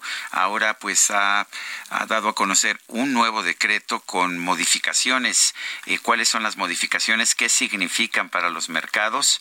Eh, Juan Carlos Anaya director del Grupo Consultor de Mercados Agrícolas, está en la línea telefónica. Juan Carlos Anaya, cuéntanos, eh, eh, parece que se está echando para atrás el presidente de la República y en vísperas de que tenía que haber presentado, me parece, argumentación científica para avalar la prohibición a los transgénicos. Pero, ¿qué opinas? Buenos días, Lupita y Sergio. Buenos, días. efectivamente, ayer el día 13 de febrero, que era un plazo ya perentorio porque que habían pedido nuestros socios comerciales. Este decreto elimina la incertidumbre que teníamos con el decreto anterior del 31 de diciembre, que estaba causando pues mucha incertidumbre para los sectores pecuarios, agroindustrial e industrial del país, pero también a los productores y al Congreso y autoridades de Estados Unidos por la prohibición del maíz genéticamente modificado. En este decreto, Sergio Lupita, establece que las autoridades responsables de bioseguridad, que es la Secretaría de Agricultura y Medio Ambiente, se abstendrán y revocarán cualquier permiso para la siembra de maíz genéticamente modificado, situación que nunca se ha permitido en México, aún en los gobiernos anteriores, y también la importación de maíz genéticamente modificado específicamente para la alimentación humana. Eso es muy claro y deja también en este decreto que sí se va a permitir la importación de maíz genéticamente modificado para consumo pecuario, que es el uso para consumo animal, y para el industrial. Entonces, la realidad, esto viene a traer tranquilidad para ciertos sectores, pero todavía vemos, este, Lupita y Sergio, alguna intranquilidad que todavía no queda clara de este decreto de que México pueda mostrar científicamente evidencias que el maíz genéticamente modificado sí causa daños a la salud. Es decir, que todavía van a presentar información para eh, asegurar los eh, dichos que ellos han eh, planteado. Sí, nosotros vemos que las autoridades de Estados Unidos platicando con fuentes de allá no están muy convencidas de esta situación, ya que establece el decreto que la COFEPRIS va a iniciar el proceso de investigación y estudios con sus contrapartes para determinar si efectivamente el maíz genéticamente modificado causa daños a la salud. Lo que sí permite todo esto al sector eh, pecuario y agroindustrial e industrial de México es tranquilidad de que ya no hay una fecha perentoria para que se pueda importar maíz genéticamente modificado. Si entiendo bien en la parte de, del maíz genéticamente modificado, la situación queda como estaba hasta ahora, ¿no es así? Porque en realidad... Ah, eh, bueno, no, no, sé si se podía importar maíz genéticamente modificado para, eh, para hacer tortillas, pero lo que sí sé es que casi no se importaba o no se importaba, ¿no? No, sí se importaba, eh, principalmente maíz blanco genéticamente modificado, sí se permitía de Estados Unidos y también de Sudáfrica y este porque México hacia las zonas del sur sureste y la península es muy caro mover las cosechas nacionales del Bajío y de Sinaloa ya que la, esta zona del sureste es deficitaria en maíz eh, es más caro y logísticamente por costos es más barato traer maíz genéticamente modificado blanco de importación. Bueno, entonces esto significa que va a haber una escasez de este tipo de maíz en, en algunas regiones de nuestro país. Así es, y que puede causar aumento de costos en virtud de que nuestros costos logísticos en el transporte ferroviario, eh, camionero, por los tipos de infraestructura y por todo el incremento que ha habido en los costos, hace que el precio sea mucho mayor que en otras regiones del país y esto seguramente puede causar incrementos en el precio de la harina y en el precio de la tortilla. ¿Qué pasa con el glifosato? Con el glifosato ahí lo que se establece es, este, se modifica la fecha hasta el 31 de marzo, en la cual eh, el CONACYT va a buscar con instituciones públicas de investigación eh, productos que puedan sustituir al glifosato. Ya hay 12 productos que se están probando. Lo que no está claro para los productores es si va a ser suficiente y va a estar a tiempo estos tipos de productos para que pueda sustituir y mantener la producción y la sustentabilidad de los productores. Bueno, pues yo quiero, yo quiero agradecerte, Juan Carlos Anaya, director del Grupo Consultor de Mercados Agrícolas, el haber conversado con nosotros. Gracias, Lupita y Sergio. Buen día. Igualmente, muchas gracias. Bueno, ¿y qué hora es, mi querido Sergio? Son las ocho con diecinueve. Ocho con diecinueve. Pues ya está con nosotros aquí en la cabina Gerardo Carrillo, director de la Fundación México Lee, a quien saludamos con mucho gusto, a quien recibimos también aquí en vivo, en directo y a todo color. Gerardo, ¿cómo estás? Buenos días. Hola, buenos días, buenos días, Sergio, buenos días, Lupita, buenos días a todo el auditorio. Muchas Oye, gracias. cuéntanos de si leo qué tan importante es para transformar la manera en la que leemos y la que entendemos. Lo importante en Sileo es el aprendizaje. Lejos de leer más rápido y de comprender la lectura, es aprender más rápido lo que nosotros queramos. Imagina un médico que no aprenda bien. Imagina un ingeniero que no aprenda bien. ¿Cómo serían sus resultados? ¿Cómo sería un ingeniero que no aprende bien las cosas? Nosotros estamos hablando de un método de aprendizaje acelerado que se basa en un entrenamiento a nivel cognitivo.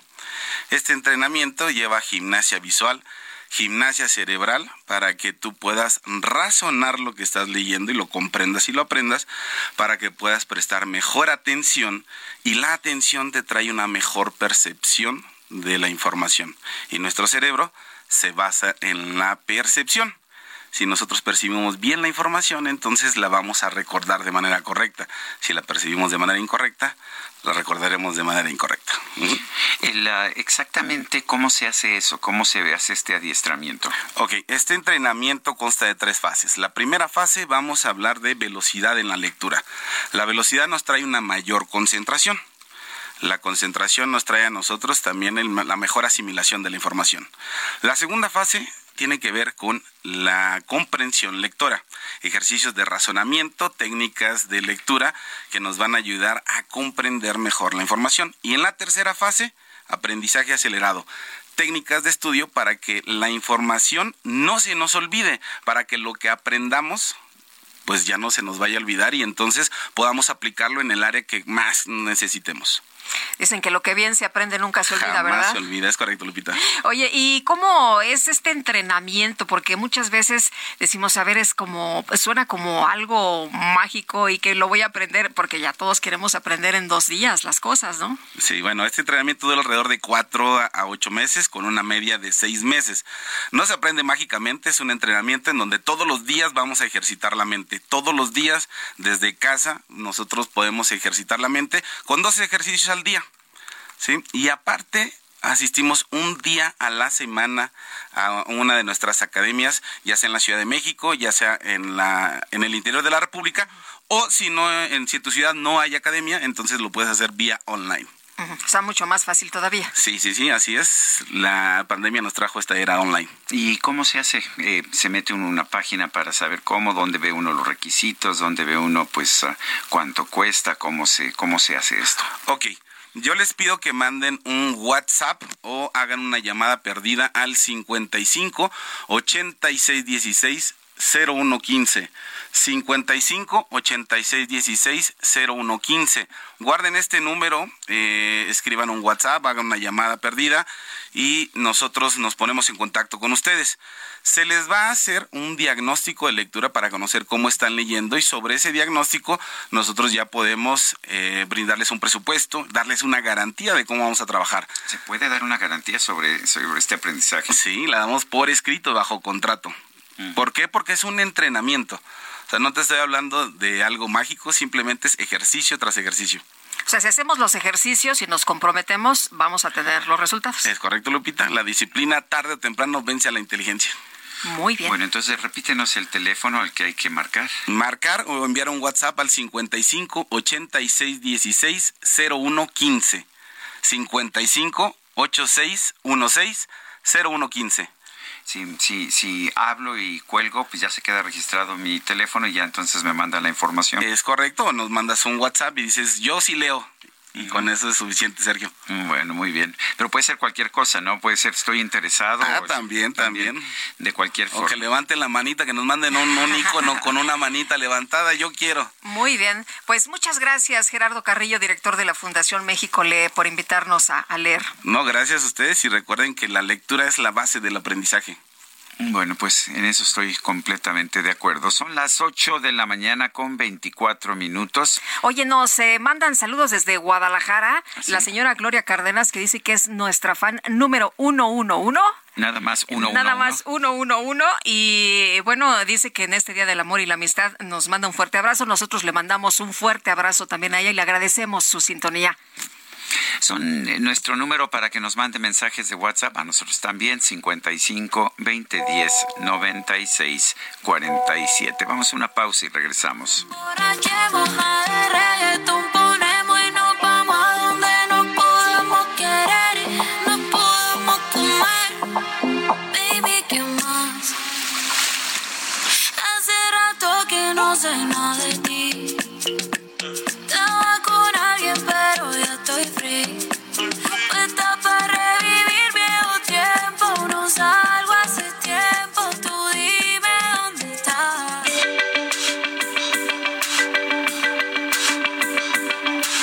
Sergio Sarmiento y Lupita Juárez quieren conocer tu opinión, tus comentarios o simplemente envía un saludo para hacer más cálida esta mañana.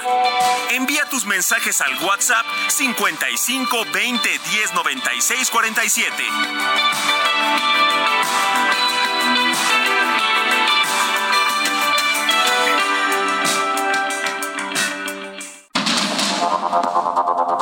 Continuamos.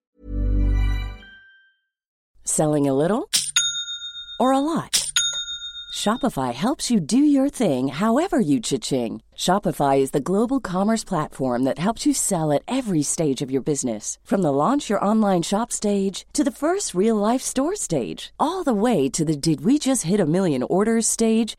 Shopify is there to help you grow. Shopify helps you turn browsers into buyers with the internet's best converting checkout. 36% better on average compared to other leading commerce platforms because businesses that grow grow with Shopify. Get a $1 per month trial period at shopify.com/work. shopify.com/work. Con Sergio Sarmiento y Lupita Juárez por el Heraldo Radio.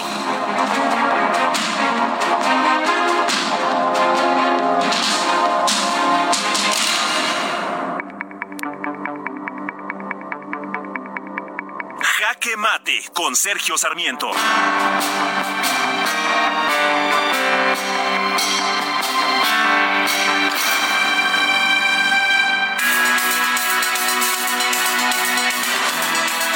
Después de que el gobierno mexicano emitió en diciembre del 2022 un decreto para prohibir el maíz transgénico en nuestro país, la importación de maíz transgénico, el gobierno de los Estados Unidos advirtió que llevaría a México a un panel de controversia.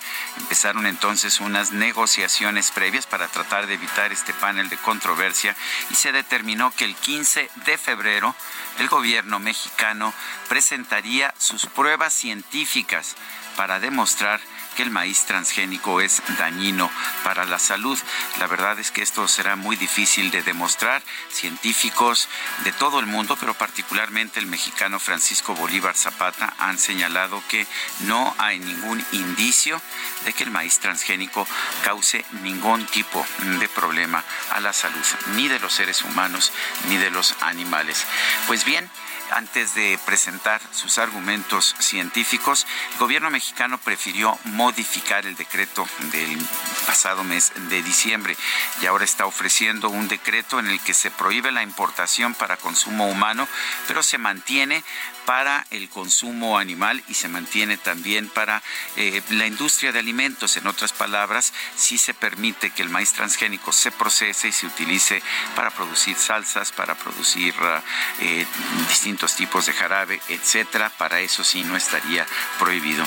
No sabemos qué va a responder el gobierno de los Estados Unidos, que de todas formas seguramente puede considerar que la prohibición en cualquier sentido viola el Tratado México-Estados Unidos Canadá que impide restricciones a las importaciones de productos a menos de que haya evidencia científica de que estos productos generan algún tipo de mal. Lo que me parece interesante, sin embargo, es que el gobierno mexicano simplemente no pudo presentar esas pruebas científicas que decía que tenía para demostrar lo que nunca nadie ha podido demostrar a nivel internacional, que el maíz transgénico genera daños a la salud. Yo soy Sergio Sarmiento y lo invito a reflexionar.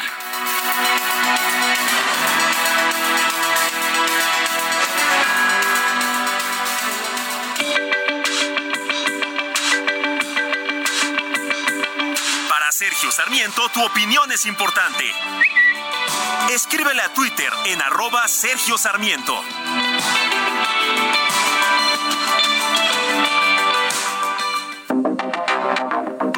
Sergio y Lupita. Mi nombre es Juventino Anaya, hablo desde Apodaca, Nuevo León. Y créanme, tengo dudas muy grandes acerca de que le llamen música a eso que le dicen reggaetón. Deberías de usar tu cuota de poder, Sergio o tú, Lupita, para que lo quiten inmediatamente. Muchos saluditos.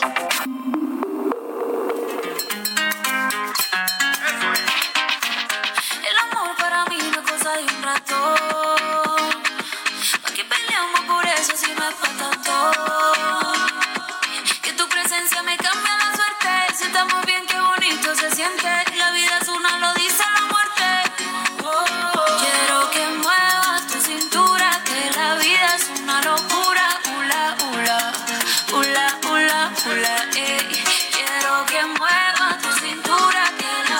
sí pienso que es música, digo, le podrá gustar a uno, le podrá no gustar. A mí, a mí no me gusta la música de banda, por ejemplo, pero pues tampoco digo que la quiten, digo, hay que aguantar, escuchar de todo. Y estamos escuchando este reggaetón suave, también le llaman latino pop, de Carol G. Esta canción se llama La vida es una.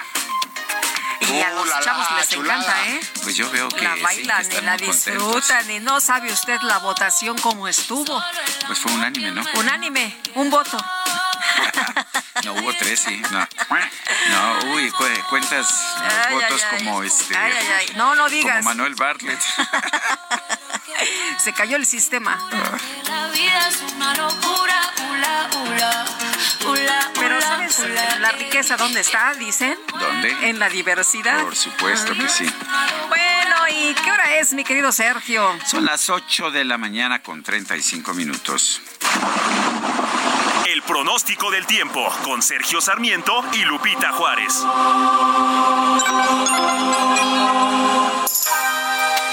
Ay, ¿cómo nos va a tratar el clima? ¿Será amoroso o no? Patricia López, meteoróloga del Servicio Meteorológico Nacional de la Conagua. ¿Tú qué dices? ¿Cómo estás? Qué gusto saludarte. Hola, ¿qué tal? Eh, Lupita, Sergio, buenos días. Es un gusto saludarlos a ustedes y a todos los que nos escuchan esta mañana. Y bueno, vamos a informarles el pronóstico del tiempo para que eh, la gente pueda hacer sus planes para este día. Eh, les comento que el Frente Frío número 32 se desplazará sobre el norte y noreste del territorio mexicano. En interacción con la corriente en chorro subtropical, ocasionarán rachas fuertes de viento sobre dichas regiones. Se espera que durante la tarde este frente deje de afectar al país. Sin embargo, tenemos la aproximación de un nuevo frente frío, el cual ingresará al noroeste de la República Mexicana. Este sistema está asociado con la vaguada polar y con la corriente en chorro polar, lo que ocasionará lluvias y chubascos, además de rachas de viento muy fuertes e intensas en el noroeste de México. Hay que estar muy pendientes ya que existen las condiciones para la caída de aguanieve o nieve, esto en sierras de Baja California y Sonora, y se extenderán durante la madrugada del miércoles hacia el estado de Chihuahua. Eh, por otra parte, el ingreso de humedad del Océano Pacífico, el Golfo de México y el Mar Caribe originarán lluvias aisladas en el sur y sureste mexicano, incluida la península de Yucatán. Eh, Sergio Lupita, para el resto de la República Mexicana prevalecerá ambiente estable y sin lluvia. Aquí en la Ciudad de México estamos pronosticando cielo despejado por la mañana eh, con nubosidad dispersa en el transcurso de la tarde. Nos esperan precipitaciones. Eh, la temperatura estará agradable. La máxima estará estimando, eh, está estimada entre los 26 y 28 grados Celsius y la mínima para el día de mañana al amanecer entre 10 y 12 grados Celsius. Sergio Lupita, este, este es el reporte meteorológico desde el Servicio Meteorológico Nacional. Regreso con ustedes. Gracias, gracias Patricia. Hasta luego. Hasta luego, muy buenos días. 8 con 37. El Químico Guerra. Con Sergio Sarmiento y Lupita Juárez. Químico Guerra, ¿cómo estás? Muy buenos días. ¿Qué tal? Lupita, fíjense que quisiera yo eh, analizar una noticia que ha estado circulando ahí acerca de un accidente ferroviario con productos químicos en los Estados Unidos, en el estado de Ohio, y bueno, han salido una cantidad de información, hasta lo relacionan con el globo chino, ¿no? Porque son Fíjense que el día 3 a las 9 de la mañana, un tren de 150 furgones, un tren industrial, descarriló 50 de estos 150 eh, furgones en East Palestine, eh, Palestina del, del Este, en Ohio, un pueblo de 4.700 habitantes. El tren iba de Madison, Illinois a Conway, Pensilvania, que son ciudades precisamente industriales. Este tren es operado por la compañía Norfolk Southern. Se presentó un incendio de grandes proporciones provocado por las mismas autoridades de protección, porque había el riesgo de una explosión, eso se detectó bastante rápido con los servicios de emergencia y entonces se provocó el incendio. Cuando se está quemando algo, no explota, puede, puede haber explotado antes y eso haber causado el incendio, pero no fue este el caso. El incendio se provocó y los habitantes de ambos lados fueron previamente evacuados. No hubo muertos ni heridos. El 10 de febrero, la EPA, la Agencia de Protección Ambiental, dio a conocer que 20 de los 50 furgones contenían material peligroso, como cloruro de vinilo, butilacrilato, que son materias primas para la industria química y alimentaria, el éter monobutílico del etilendicol. El 12 o sea, prácticamente nueve días después, ya la Agencia de Protección Ambiental informó que no se detectaron niveles tóxicos dentro o en los alrededores de este poblado East Palestine. Se monitoreó el aire intramuros de 290 casas y no se detectó cloruro de vinilo, cloruro de hidrógeno, que pueden causar problemas respiratorios que ponen en peligro la vida, pero no se detectó. La subsidiaria en Virginia Occidental de American Water, que provee el agua potable a 24 estados, declaró el día 12 que no se había detectado ningún cambio en el agua en la planta del río Ohio. O sea, es un accidente desafortunado que fue atendido prontamente, se tomaron las medidas, muchas veces son medidas eh, pues, difíciles, ¿no? Por ejemplo, provocar el incendio para evitar la explosión, que esa sí puede ser incontrolable, sobre todo con estos productos tóxicos. Pero se ha especulado mucho, ¿verdad?, de que se han muerto reses y que los peces en el río han aparecido muertos. Nada de esto está corroborado. Son pues noticias que dan luego residentes que están muy angustiados, gente que le gusta mucho también a veces, ¿no? Eh, la exageración. Tengo que decir que aquí se reaccionó en una forma pronta, segura, y ya se permitió el regreso de los pobladores a sus casas, se les está indemnizando por todos los gastos que hayan eh, tenido y es una buena lección de cómo con buenos sistemas de prevención y buenos sistemas de reacción rápida cuando hay el presupuesto para hacerlo se puede eh, pues manejar una situación tan potencialmente grave como fue este descarrilamiento, pero no tiene nada que ver con ni los ovnis, ni los globos, ni nada, es un accidente que se manejó adecuadamente, Sergio Lupita.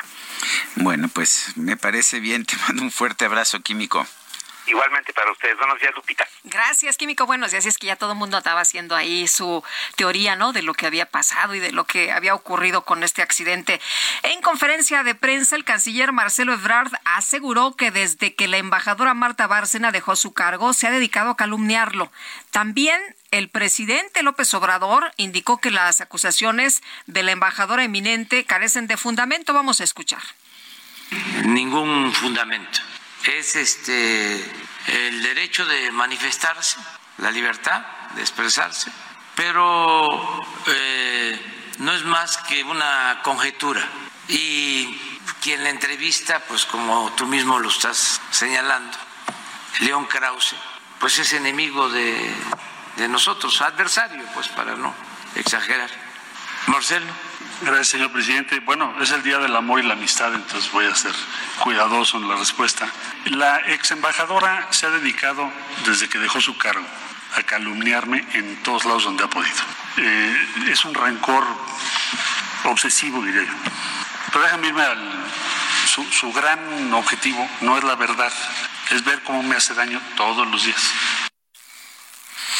Bueno, pues es lo que lo que dice el canciller Marcelo Ebrard a propósito, la embajadora eminente, si es el título de embajadora eminente significa que es una embajadora con con una prominencia sobre otros uh, embajadores, la embajadora eminente Marta Bárcena, a quien debemos aclarar que es colaboradora nuestra, eh, respondió lo siguiente, eh, como dice el presidente, no es falta de respeto ni rijoso decir la verdad y yo dije la verdad respecto a quédate con México. Después dijo, yo no negocié nada en secreto, fue Ebrard el que negoció en secreto el quédate en México. Dice también, uh, bueno, es lo que está señalando, pero fundamentalmente dice que ella no negoció nada en secreto, que quien negoció en secreto fue Marcelo Ebrard. Eh, y de hecho lo dice, pues lo dice el propio ex secretario de Estado de los Estados Unidos. Mike Pompeo. Mike Pompeo en el libro eh, sobre estos años que pasó en el cargo, pues es quien lo dice, que llegó, llegaron al acuerdo para el programa Quédate en México y que Marcelo Ebrard lo que dijo está bien, lo aceptamos, pero por favor no le vayas a decir a nadie que no se dé a conocer, eh, pues para no afectar sus posibilidades políticas. Bueno, pues ahí está lo que se ha dicho por eh, ya en las eh, diferentes partes, ¿no? Y, y, bueno, pues ahí está la información. Sí, y lo que nos dice Marta Bárcena es que no es rijoso decir la verdad. No, y- cita al propio presidente de la Sí. República. Además, y además lo que ella subraya es, a ver, yo lo que estoy diciendo es la verdad. Bueno, son las ocho, las ocho de la mañana con 44 minutos. Eh, quiero recordarle nuestro número de WhatsApp para que nos mande mensajes 55 20 10 96 47. El gobierno de Estados Unidos aclaró que no hay indicios de que los tres objetos no identificados que derribó procedan de extraterrestres. Bueno, ¿y por qué fue, por qué se vio obligado el gobierno de Estados Unidos, la Casa Blanca, la portavoz de la Casa Blanca a hacer esta aclaración? Vamos a preguntarle a Brenda Estefan, analista internacional. Brenda Estefan, ¿cómo estás? Buenos días.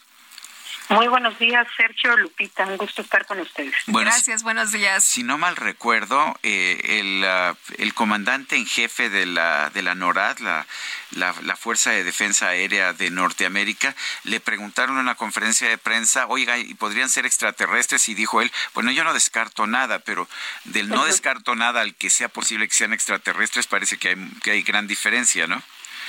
Claro, totalmente. Y los medios de comunicación aprovecharon esa frase para irse por algo que es muy, pues a veces eh, genera un poco de morbo y entonces empezaron a hablar de hombrecitos verdes llegando a la Tierra y, y toda esta especulación pues generó eh, pues muchos comentarios en las redes sociales. La es que es muy atractivo, ¿no? Es muy atractivo, Sí, es lo que sí, se ha estado claro, esperando, lo que nos han dicho las películas de Hollywood. a todos nos encantaría la- eh, era ¿no? pero la realidad es que no hay ningún indicio de esto, simplemente sí a lo largo de ocho días hubo cuatro eh, pues artefactos voladores, uno el famoso globo chino, que ese sí se especificó que venía de China, China lo reconoció como propio, aunque dijo que era para fines meteorológicos, y Estados Unidos decía, no, este es un avión, un globo espía, ese se derribó eh, sobre el mar, y después hubo otros tres objetos a lo largo de la semana, eh, considerados pues como no identificados, que fueron abatidos por el eh, gobierno estadounidense y que como no se dio gran información respecto a ellos, se creó pues un clima de sospecha. En realidad creo que el fondo del asunto, más allá de que eh, se tengan más elementos sobre estos eh, tres últimos objetos derribados, pues tiene que ver eh, más con China, o apunta en esa dirección, digamos, eh, que con eh, algún extraterrestre. Mm, bueno, oye, no, no habrá posibilidades, como, como señalaba nuestro caricaturista en el Heraldo, en el periódico esta mañana, de que hayan este abatido algunos cupidos que iban a hacer su trabajo el 14 de febrero de manera inadvertente. no, ¿verdad? Pues no, no lo creo, pero bueno, se han generado todo tipo de teorías, ¿no? Y mira, la, la verdad, eh, Sergio, es que lo que sí es cierto es que esto no abona al clima de la política internacional, si están involucradas las dos grandes potencias del siglo XXI y el clima tan tenso que ya había entre ellas por diversos temas, la guerra en Ucrania, la tensión en el mar de China meridional, eh, el tema de pues la guerra tecnológica y comercial que se ha agudizado, pues este tema, mm, eh, digamos, de los globos, viene a complicar aún más la relación. Me parece que está quizás en su punto más bajo desde que se restableció en 1979 y eso no es una buena noticia para nadie porque estando involucrados los dos grandes gigantes es más fácil, eh, como decía una analista, que haya platos vacíos a platos a platillos voladores. Y bueno, desde luego que habrá que ver qué información se da sobre estos últimos eh, elementos, pero lo que está claro es que el gobierno de Biden ha reunido a los representantes de diferentes embajadas pues para aprovechar quizás esto y buscar mayor apoyo en su visión respecto a eh, estos dos bandos entre China y Estados Unidos en el tema tecnológico, buscando que sus países aliados, los países aliados de Estados Unidos se, se unan eh, con esta visión eh, pues que busca ponerle trabas al crecimiento de la tecnología china, por lo que Washington considera pues eh, son riesgos. Y por otro lado, a nivel de los estadounidenses, 67% de ellos, de acuerdo al Centro de Investigación Pew, consideran que China es un riesgo para su bienestar, para el bienestar de Estados Unidos.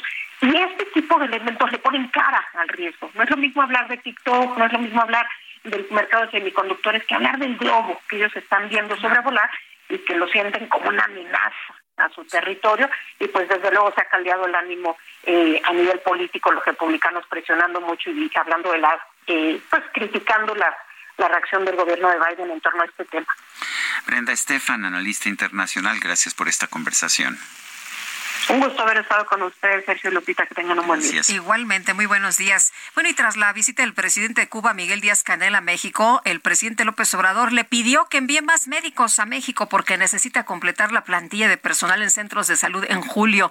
Y a mí me llamó mucho la atención una frase que dijo el presidente, porque Cuba nos va a ayudar con el plan que tenemos para implementar este proyecto de salud que queremos para México. Francisco Moreno, médico internista, infectólogo del Hospital ABC. Qué gusto saludarte, Paco. Muy buenos días. Buenos días, Lupita. Buenos días, Sergio. Un gusto estar con ustedes y con tu auditorio. Oye, pues ya lo hemos platicado en otras ocasiones, pero México necesita más eh, médicos cubanos en nuestros centros de salud para completar las plantillas de personal. Pues es eh, una eh, manifestación desafortunada totalmente porque habla de dos situaciones.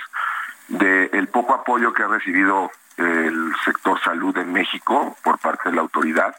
Y segundo, pues el total desconocimiento de cuál es el estado de salud del país, porque pues se necesitan mucho más que 100 médicos para empezar a enderezar eh, pues la destrucción que hay en salud, en, en, la falta de insumos, falta de medicamentos, eh, sí, falta de médicos, pero porque la paga para los médicos mexicanos pues es desafortunada y porque la organización y la estrategia para mejorar el sistema de salud pues no existe, no, no se ve que haya ninguna eh, idea lógica para empezar a reconstruir esto que desafortunadamente se ha destruido tanto en los últimos cuatro años. nos dicen que, bueno, sabemos que les pagan muy poco a los médicos mexicanos. ¿Cuánto les pagan a los cubanos?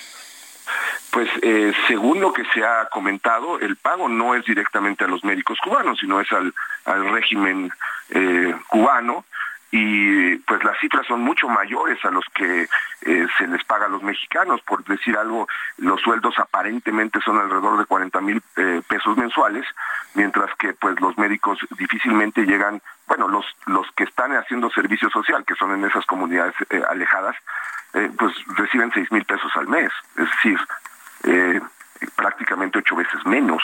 Y estos médicos no tienen ningún aval por la Secretaría de Educación Pública, por ningún colegio. No sabemos realmente cuál es su preparación, eh, cuál es su eh, calidad, etcétera. Es, realmente una medida totalmente política para un sistema de salud que está en el peor momento, pues yo no sé si de la historia, pero de muchísimo tiempo. Y pues lo que menos necesitamos es este tipo de medidas.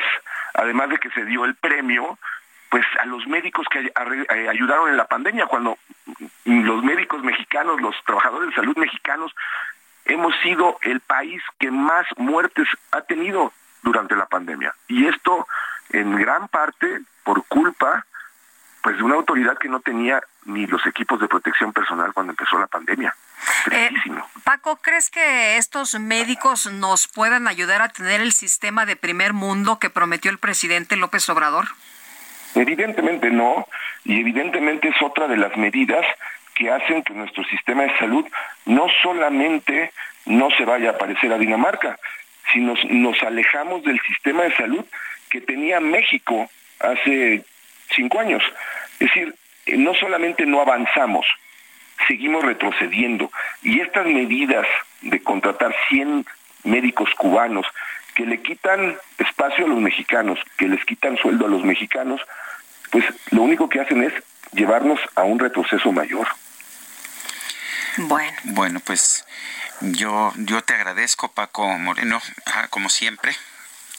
El, el, que hayas ah, conversado con nosotros y estaremos viendo. Eh, bueno, me parece que yo, yo pienso que está bien que, lleguen médicos cubanos, quizás de otros países también, además que les paguen lo mismo que a los médicos mexicanos, ¿no? Y que tengan además eh, pues la forma de demostrar que están lo suficientemente preparados como los médicos mexicanos tenemos que hacer en cuanto a los exámenes necesarios y la capacidad que tenemos que demostrar, no solamente una vez, sino continuamente, para eh, estar actualizado, estar al día de todo esto que cambia tanto. Entonces, realmente no solamente es una crítica contra los médicos cubanos, no, no se trata de eso, pero ¿cómo sabemos que ellos están bien preparados, que tienen los estándares de calidad para estar viendo pacientes enfermos que también son ciudadanos mexicanos. Paco, muchas gracias, como siempre, por tomar nuestra llamada, por platicar con nosotros. Buenos días. Un abrazo y a seguirnos cuidando. Un abrazo. Son las, son las 8 de la mañana con 54 minutos en, en Twitter, arroba Sergio y Lupita. Vamos a una pausa y regresamos. La vida es una locura, ula, ula, ula, ula, ula, eh. Uh, la, la, chulada. Tu cintura,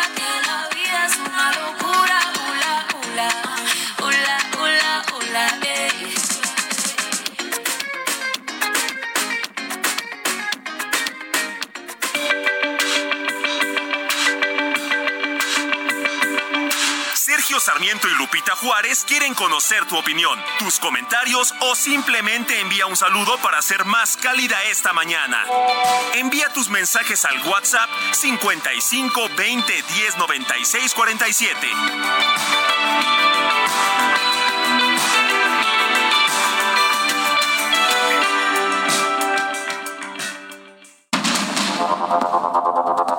Continuamos con Sergio Sarmiento y Lupita Juárez por el Heraldo Radio.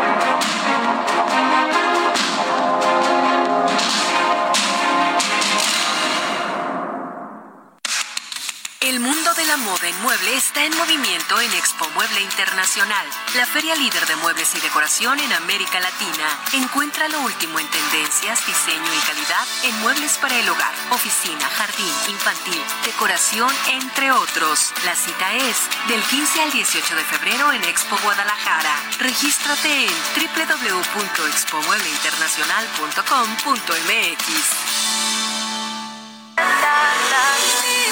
say I'm not gonna change, not gonna change. I know that you like that.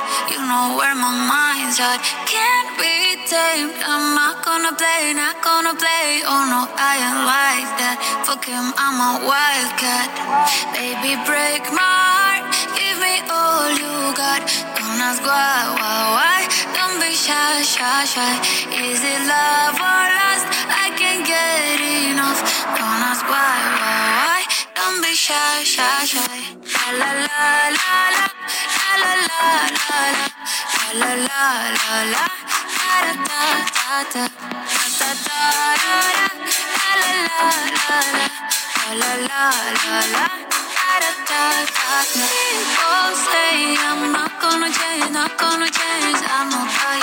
Seguimos escuchando a Carol G.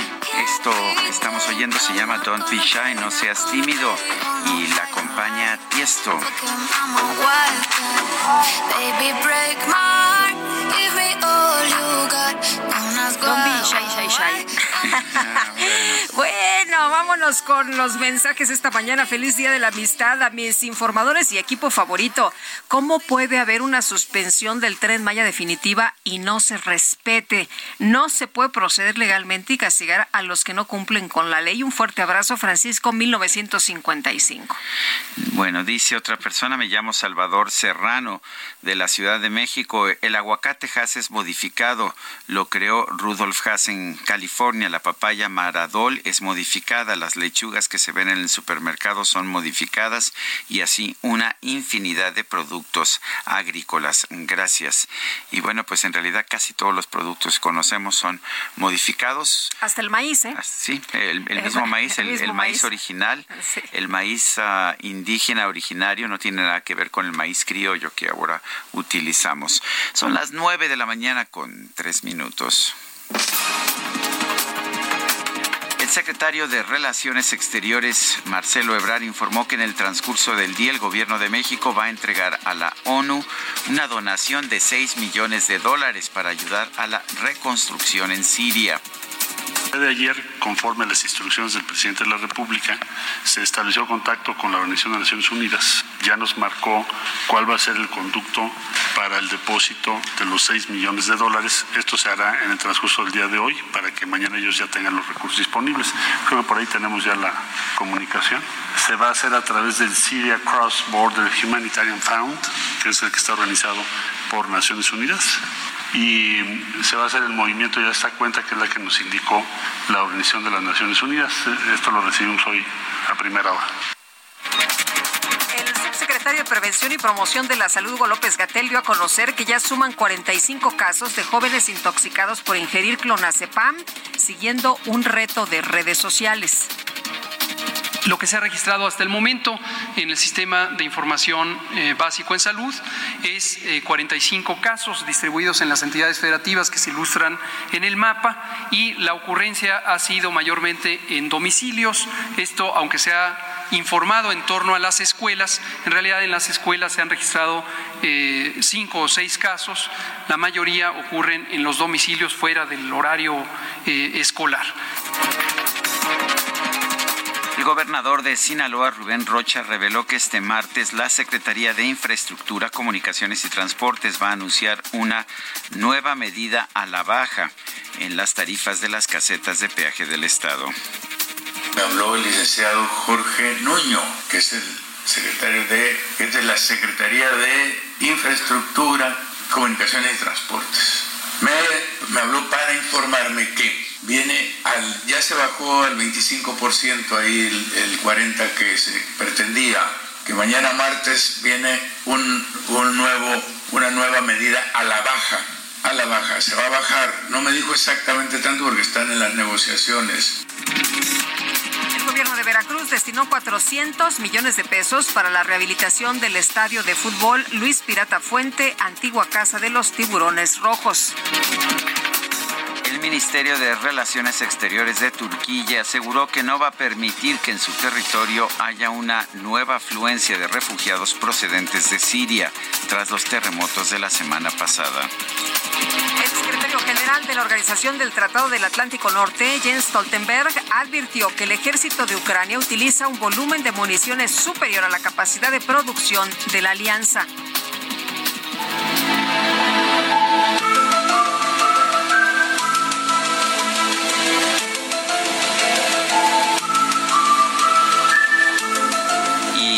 Ante las teorías surgidas en redes sociales sobre la supuesta llegada de extraterrestres a nuestro planeta, después de que Estados Unidos y Canadá derribaron objetos no identificados que entraron a sus espacios aéreos, Karine Jean-Pierre secretaria de prensa de la Casa Blanca, aclaró que estos acontecimientos no indican la presencia de alienígenas, aunque reconoció que sí le gusta mucho la película de E.T., el extraterrestre.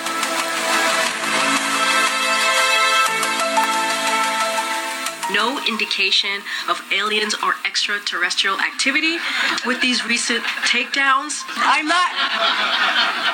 Would you tell us? I, I'm just, you know, I loved E.T., the movie, but I'm, I'm just going to leave it there. Odio que me hagas sufrir y odio que me hagas llorar. Odio tanto estar sola, pero más odio que no te puedo odiar. En tus ojos me imagino el mar, aunque nunca haya ido. Fiona. Sí, Shrek. Yo. yo te amo. ¿Por qué hiciste eso? ¿Por qué? Tú saltas, yo salto, ¿cierto? Cierto. Every night in my dreams, I see you. La micro deportiva.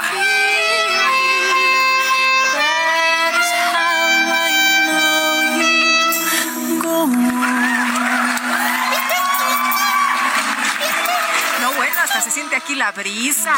La brisa. Anda muy romántico este hombre. No, ¿cuál hombre? Es la micro del la amor. La ah. micro del amor. Hoy no es la micro como, deportiva. como el helicóptero. Ese era otro. No nos quemes.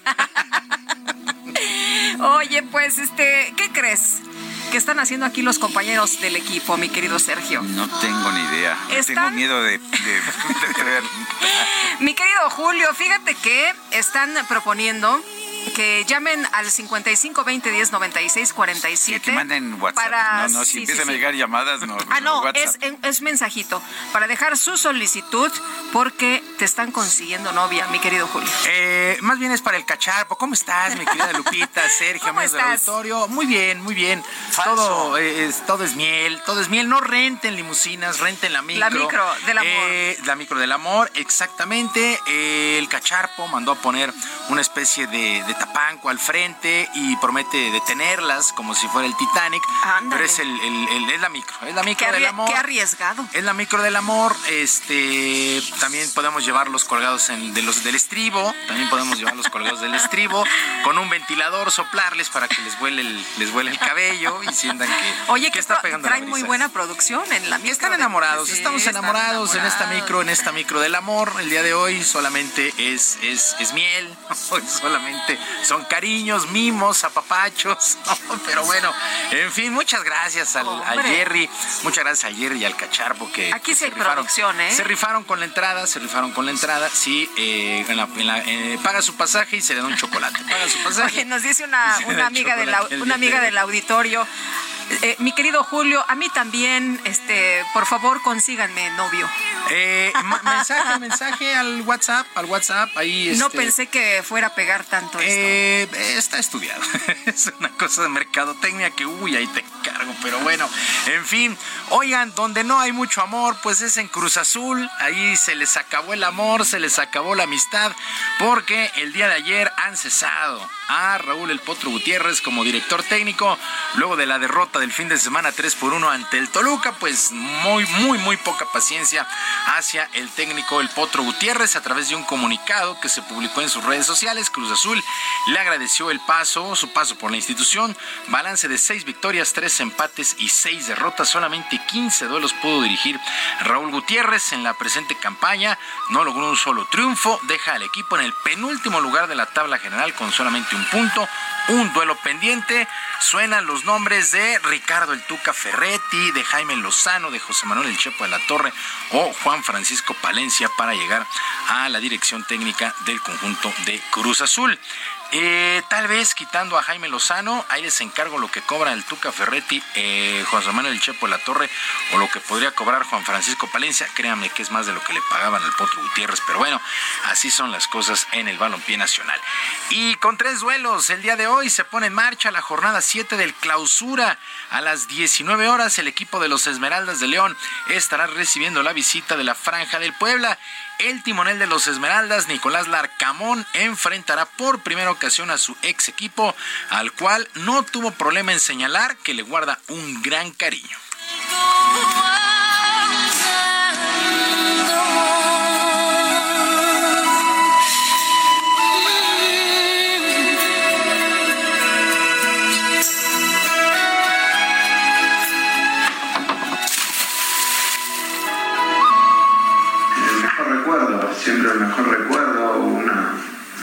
Siento que en esta profesión a veces es difícil eh, establecer vínculos a ciertos niveles y bueno, este, ese fue uno de esos procesos en los que se logró forjar algo que fue mucho más allá de, los resultados, porque indudablemente tuvimos eh, cuatro torneos, cuatro torneos espectaculares, cuatro torneos que terminamos entre los primeros ocho de la tabla, que clasificamos en todos a, a liguilla.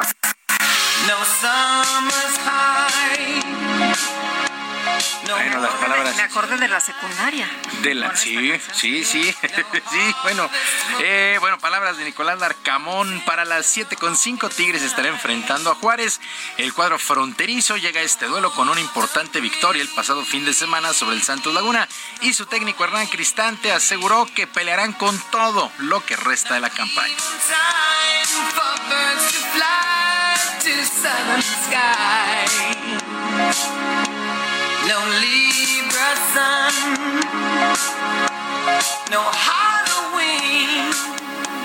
Cuando el equipo trabaja como equipo, podrás tener un buen partido o un mal partido, pero le va a costar a cualquiera tumbarte.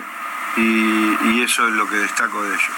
Esa, esa característica es imprescindible cuando estás en estos niveles de competencia, con, eh, con el porcentaje encima, con eh, la idea de desprenderte, la idea de mejorar, la idea de seguir apuntalando el equipo.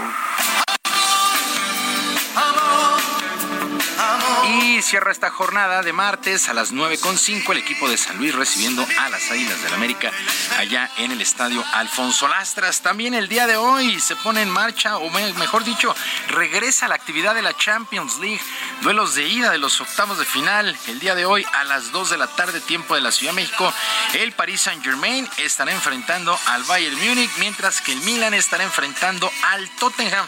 Repito, estos dos duelos a las 14 horas, tiempo del centro regresa, regresa a la Champions. Eh, juegos de media semana que la verdad se ponen buenísimos ya la Champions. Etapa de matar o morir, partidos de ida y vuelta. Bueno, en otras cosas, en otras cosas, arrancó la semana previa al juego de estrellas en el básquetbol de la NBA el próximo domingo en casa del Jazz de Utah. Y por cierto, la quinteta local, el Jazz, se impuso 123 a 117 a los Pacers de Indiana sin la participación del mexicano Juan Toscano, que se quedó en la banca por decisión del coach. Toscano apenas cambió de equipo la semana anterior, dejó a los Lakers para llegar a este equipo del Jazz de Utah.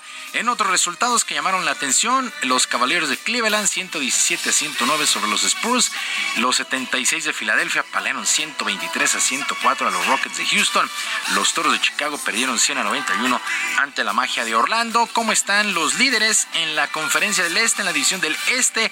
Los Celtics de Boston, el mejor equipo de la campaña, 41 ganados, 16 perdidos. En el Oeste, los Nuggets de Denver, 40 y 18. Así es que ya prácticamente llegando a la primera mitad de la campaña, la NBA. Y Ana Gabriela Guevara, directora general de la CONADE, aseguró que no se ha dado carpetazo al problema que se tiene en la Federación Mexicana de Natación, asegurando que mientras no se retire el comité estabilizador que impuso la World Aquatics, no se liberarán los recursos económicos para la preparación de los atletas ni los entrenadores.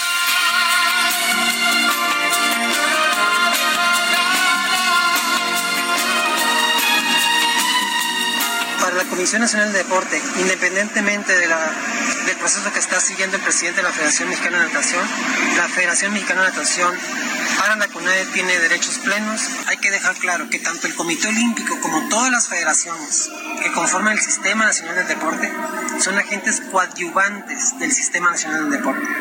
No son funcionarios públicos. La funcionaria pública soy yo y todos quienes trabajan en la CONADE y para nosotros sí hay responsabilidades por incumplimiento de la ley, para ellos no. Entonces, no digo que no sirva, lo que digo es, sirve para lo que sirve y no sirve para lo que desafortunadamente no sirve. Así de clara fue Ana Guevara. La ex velocista agregó que este comité trabaja fuera de la ley, ya que no pertenece justamente al Sistema Nacional del Deporte en medio de una investigación contra Kirill Todorov, expresidente de la Federación Mexicana de Natación, por malos manejos al frente de esta federación. Es un relajo y los más afectados, por supuesto, son los atletas. Se le sigue una investigación a Kirill Todorov, pero no se le ha podido remover de su cargo como presidente de la federación. Lo reconoce la CONADE, la internacional no. La internacional puso una, un comité de apoyo, no es reconocido. En fin, los más afectados, como siempre, los atletas y los entrenadores. Y ya para finalizar, como es una tradición, el jugador más valioso del Super Bowl visitó Disneylandia. En esta ocasión, el mariscal de campo Patrick Mahomes estuvo en el famoso parque de diversiones acompañado de su esposa y sus dos pequeños hijos. Mahomes ganó la nominación del MVP por segunda ocasión en su carrera y se le pudo ver más que feliz a Patrick Mahomes. Qué juego entregó Patrick Mahomes. La verdad es que eh, fue, un Super Bowl. Yo todavía lo sigo disfrutando muchísimo el juego. Eh, son de esos juegos que crean afición, Y síndrome de abstinencia, pero bueno. Sí, de aquí a septiembre. Bueno, aguantarnos un poquito mediados de marzo, ¿no? Que es el clásico mundial de béisbol, eso a, a el béisbol es otra cosa. Y ya en abril nos podemos curar un poquito, pero sí, la verdad es que la NFL es una gran, gran liga. Sergio Lupita, amigos de la auditorio, la información deportiva este martes, que sea un meloso, meloso día. Cariños y besos para todos. Muchas gracias, mi querido Julio. Muy buenos días. Buenos días.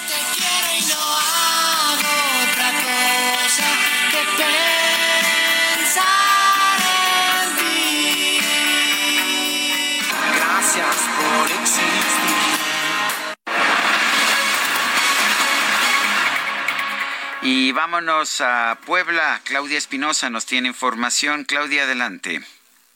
Así es, los saludo con gusto y es que desde la zona de San Gabriel Chilac, pues se han dado a conocer cómo avanzan estos apoyos en materia del programa para el bienestar de niñas y niños. Una de las beneficiarias en esta comunidad que se ubica, déjame comentarte, en la zona de la Sierra Norte, pues ha señalado que gracias a estos apoyos ha podido salir adelante. En ese sentido, Claudia Matías Romero ha comentado que bueno, con este programa le permite tener ingresos, le permite poder seguir trabajando y a la vez tener un lugar seguro para su bebé de tan solo 10 meses. Esto es parte de lo que nos comentó en entrevista con el Heraldo de México. Exactamente, aquí en esta comunidad, pues, este, nosotras, este, pudimos entrar como siete en este programa, pues ya nos llegó más, ¿no? Y este, entramos como siete y pues gracias a este, este programa estamos beneficiadas, pero este, en sí hay más madres trabajadoras que en realidad necesitan más apoyo, tanto como este otros este, este programas que, que estamos acá. Hay que mencionar que esta eh, mujer pues también fue beneficiaria del programa Jóvenes Construyendo el Futuro, lo que le permitió obtener una capacitación que ahora a través de los bordados tradicionales de Enchilac le tiene un ingreso para mantener a su familia. Esta comunidad pues es de alta población indígena. En ese sentido, la coordinadora estatal del programa, América Morales Barceinas, señaló que en estos momentos en Puebla hay 90 municipios que están beneficiados con el programa, lo que ha permitido que más de 15 mil mujeres puedan tener unas condiciones mejores para sus bebés y seguir trabajando para tener un mejor nivel de vida. Esto fue lo que dijo al respecto. Mira, el proceso de incorporación se realiza mediante un censo eh, en la localidad o municipio en el que se encuentran. Es casa por casa, obviamente se les hace la visita domiciliaria y en caso de que en ese momento no tengan sus documentos, eh, se les da la dirección del centro integrador eh, del municipio. De esta forma y a través de un programa que llega directamente a las comunidades de mayor eh, pues necesidad, sobre todo de carácter indígena, se está apoyando a mujeres. En el caso específico de Claudia Matías, pues es bordadora de estos bellísimos trajes que son procedentes de esta zona de la Sierra Negra de la entidad poblana y ahora también sabe que su pequeño estará seguro. Es la información que les tengo desde Puebla. Claudia Espinosa, muchas gracias. Muy buen día. Buenos días. Sí, diputados del PAN en el Congreso de la Ciudad de México criticaron que el contralor capitalino Juan José Serrano Mendoza haya asistido al Super Bowl allá en los Estados Unidos. Cintia Stettin, cuéntanos, ¿qué tal? Muy buenos días. ¿Qué tal? Muy buenos días, Lupita, y buenos días al auditorio. Pues así como lo comentas, diputados del PAN en el Congreso, pues criticaron que el contralor capitalino Juan José Serrano Mendoza haya asistido este domingo al Super Bowl en Arizona, Texas.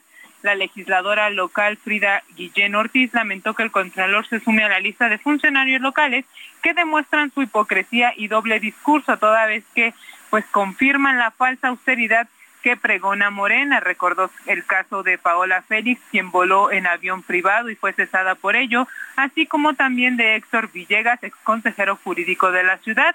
Por su parte, pues su homólogo Héctor Barrera Margonejo hizo énfasis en que Juan José Serrano abandonó a los padres y a las víctimas del derrumbe del colegio Repsamen por un hueso, dijo, en el gobierno capitalino y ahora traiciona los principios que lo llevaron ahí, que es la supuesta austeridad eh, republicana. Guillén y Barrera indicaron que solicitarán en el Pleno del Congreso, pues a través de un punto de acuerdo que la Auditoría Superior de la Ciudad de México haga un eh, pues énfasis en la revisión de las finanzas y recursos que ha gastado la Contraloría en lo que va de la gestión de Juan José Serrano ya que su cargo sí está sujeto a revisión como ente público.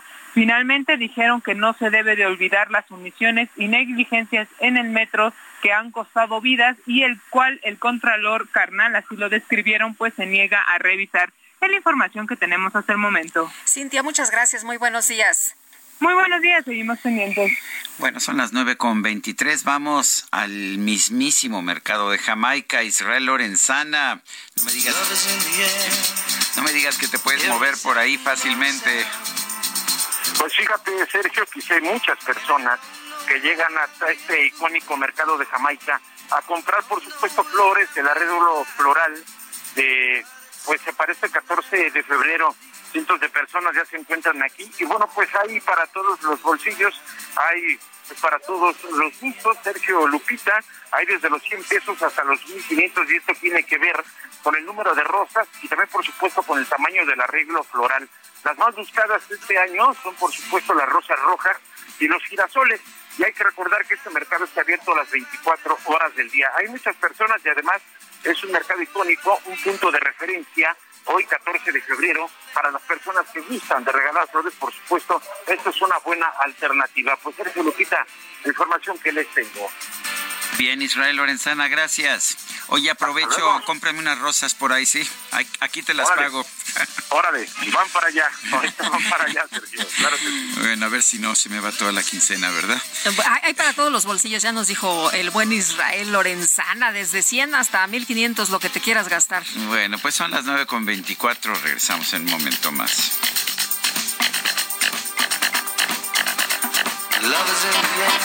the rising of the sun. Love is in the air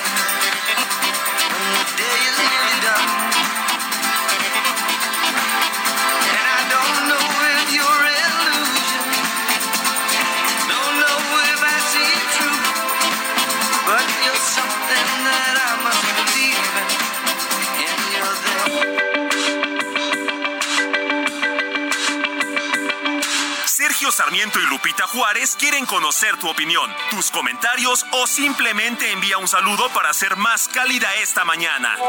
Envía tus mensajes al WhatsApp 55 20 10 96 47.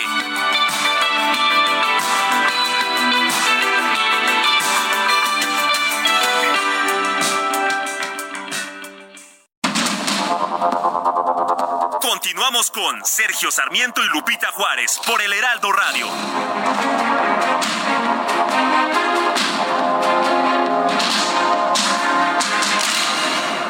Gastrolab, historia, recetas, materia prima y un sinfín de cosas que a todos nos interesan.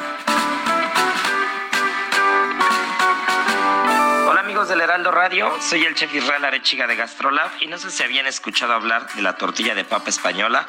Bueno, pues hoy traigo una variante y es la variante de la tortilla griega. Vamos a requerir 8 piezas de huevo orgánico de preferencia, una pieza de cebolla no muy grande, si está un poco grande con la mitad será suficiente, 120 gramos de jitomate cherry que vamos a partir por la mitad, 100 gramos de aceituna negra, incluso si pueden encontrar calamata, es mucho más aromática y mejor. Solo hay que ser cuidadosos de deshuesarla antes de ponerla, porque si no, nos podemos llevar un diente en el camino. 100 gramos de queso feta, un poquito de aceite de oliva extra virgen, perejil fresco, sal y pimienta. Ahora sí, ¿qué es lo que sigue? Vamos a batir bien los huevos con sal y el perejil, vamos a picar la cebolla y la vamos a sofreír en un sartén con aceite. Después vamos a agregar los jitomates cherries, las aceitunas negras, cocinaremos por un par de minutos, agregamos el huevo y ahora sí vamos a dejar cocinar como si fuera una tortilla tradicional española. Daremos vuelta, agregamos el queso feta y está listo para comer y es espectacular. No te estaba buscando, eh, pero cuando coincidimos, bebé, fue una cosa que yo no sé. Tú fuiste conquistándome y en tus ojos yo lo noté. Que tú querías y yo también. Entre botellas de rosé, lo fuimos calentando. Mamá me escribió y me dijo a mí que le gustaban todas mis canciones. Yo ay Dios mío, qué rico Dios mío. Luego me dijo que le guste yo, que conmigo quiere tener relaciones. Y yo le dije, ay Dios mío, qué rico Dios mío. Ay Dios mío, qué rico Dios mío. Ay Dios mío, qué rico Dios mío. Seguimos escuchando música de Carol G. Hoy es su cumpleaños. Esto se llama Ay Dios mío. Bueno, no me lo noto, tradujiste porque... Ay, Dios mío, no le entendía nada. Ay, Dios mío. No le entendía nada. Bueno, Sergio Lupita, muy buenos días. Excelente programa con finas personas como ustedes y su equipo, pero en lo personal, terrible la música. Saludos, Paulino Valencia. Bueno, y nos dice otra persona, un abrazo y saludos en este día de su fan y seguidor, ingeniero Miguel Ángel Mendoza, de la alcaldía Benito Juárez. Los escucho todos los días. Excelente programa, su contenido y comentarios muy objetivos. Felicidades. Y dice eh, Marilú Rodríguez, un cariñoso saludo a ustedes de su fan más antigua, Luz María Rodríguez. Un gran abrazo. Bueno, son las nueve con treinta y tres minutos. Durante mucho tiempo se discutió si la muerte de Pablo Neruda, el poeta chileno, poeta comunista, eh, se había debido a una enfermedad natural. Él padecía, de hecho, de, de una enfermedad que estaba ya avanzada, o si había sido objeto de un acto, de un acto de, pues no de violencia, porque se sabe que no, pero si había sido envenenado. Eh, de hecho, durante el gobierno de Michelle Bachelet, eh, una comisión que realizó una investigación concluyó que había muerto de causas naturales. Pero, pero ahora hay un panel internacional de expertos eh, que está declarando otra cosa. Es un panel internacional ah, que fue establecido para pues determinar determinar si efectivamente la muerte del poeta ganador del premio Nobel de Literatura se debió se debió a, una situación natural. Eh, todo parece indicar que él falleció por los efectos de una bacteria Clostridium botulinum, o sea, una bo- es botulosis se dice, ¿no? Es lo que lo que le afectó, pero no se sabía si era de origen interno del escritor o si venía de fuera. Eh, según la información que se ha dado a conocer por parte de este panel internacional de expertos, eh, se ha determinado que esta bacteria fue inyectada como un arma biológica para envenenarlo. Esa- se ha previsto que los resultados del informe pericial se den a conocer este próximo miércoles, según señala la agencia EFE y el diario El País. El sobrino del poeta Rodolfo Reyes dice esto es lo que estábamos esperando, porque el panel de 2017 ya había encontrado Clostridium botulinum, pero no se sabía si era endógeno o exógeno, o sea, si era interno o externo. Ahora se comprobó que era endógeno y que fue inyectado o colocado. El Clostridium botulinum es responsable del botulismo, efectivamente. Sí, Es la botulismo. enfermedad que estaba yo tratando de acordarme y se encuentra generalmente en la tierra. Si la muestra hallada fue alterada en un laboratorio inoculada, esto podría demostrar la intervención de terceros.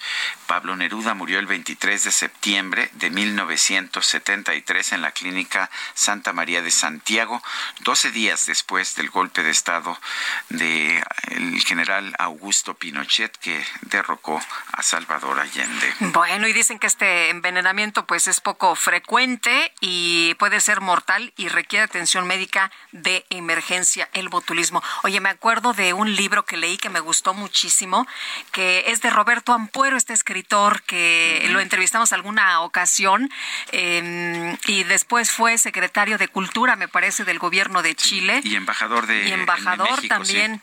Y leí un, un libro que no sé si alguno de nuestros amigos lo conozca, se llama El caso Neruda, que me encantó, me gustó muchísimo con este detective Cayetano Brule, este gran personaje también. Si tienen chance, ojalá que lo puedan leer, El caso Neruda de Roberto Ampuero.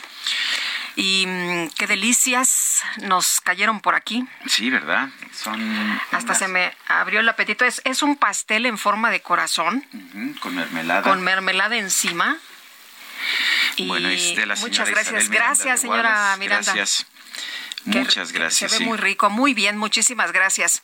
Y tenemos más información, Sergio. Bueno, pues Grupo IMU, en alianza con la plataforma de mujeres columnistas Opinión 51 y el Consejo Ciudadano para la Seguridad y Justicia de la Ciudad de México, lanzaron la campaña Ya no más, háblalo con el objetivo de frenar la violencia de género. Gerardo Cándano es director general de Grupo IMU. Eh, Gerardo Cándano, gracias por tomar nuestra llamada. Cuéntenos cómo, cómo, cómo es esta alianza y cómo se promueve la idea de terminar con la violencia de género. Hola, pues muy buenos días, muchas gracias por, por la invitación, Sergio Lupite, gracias a tu auditorio.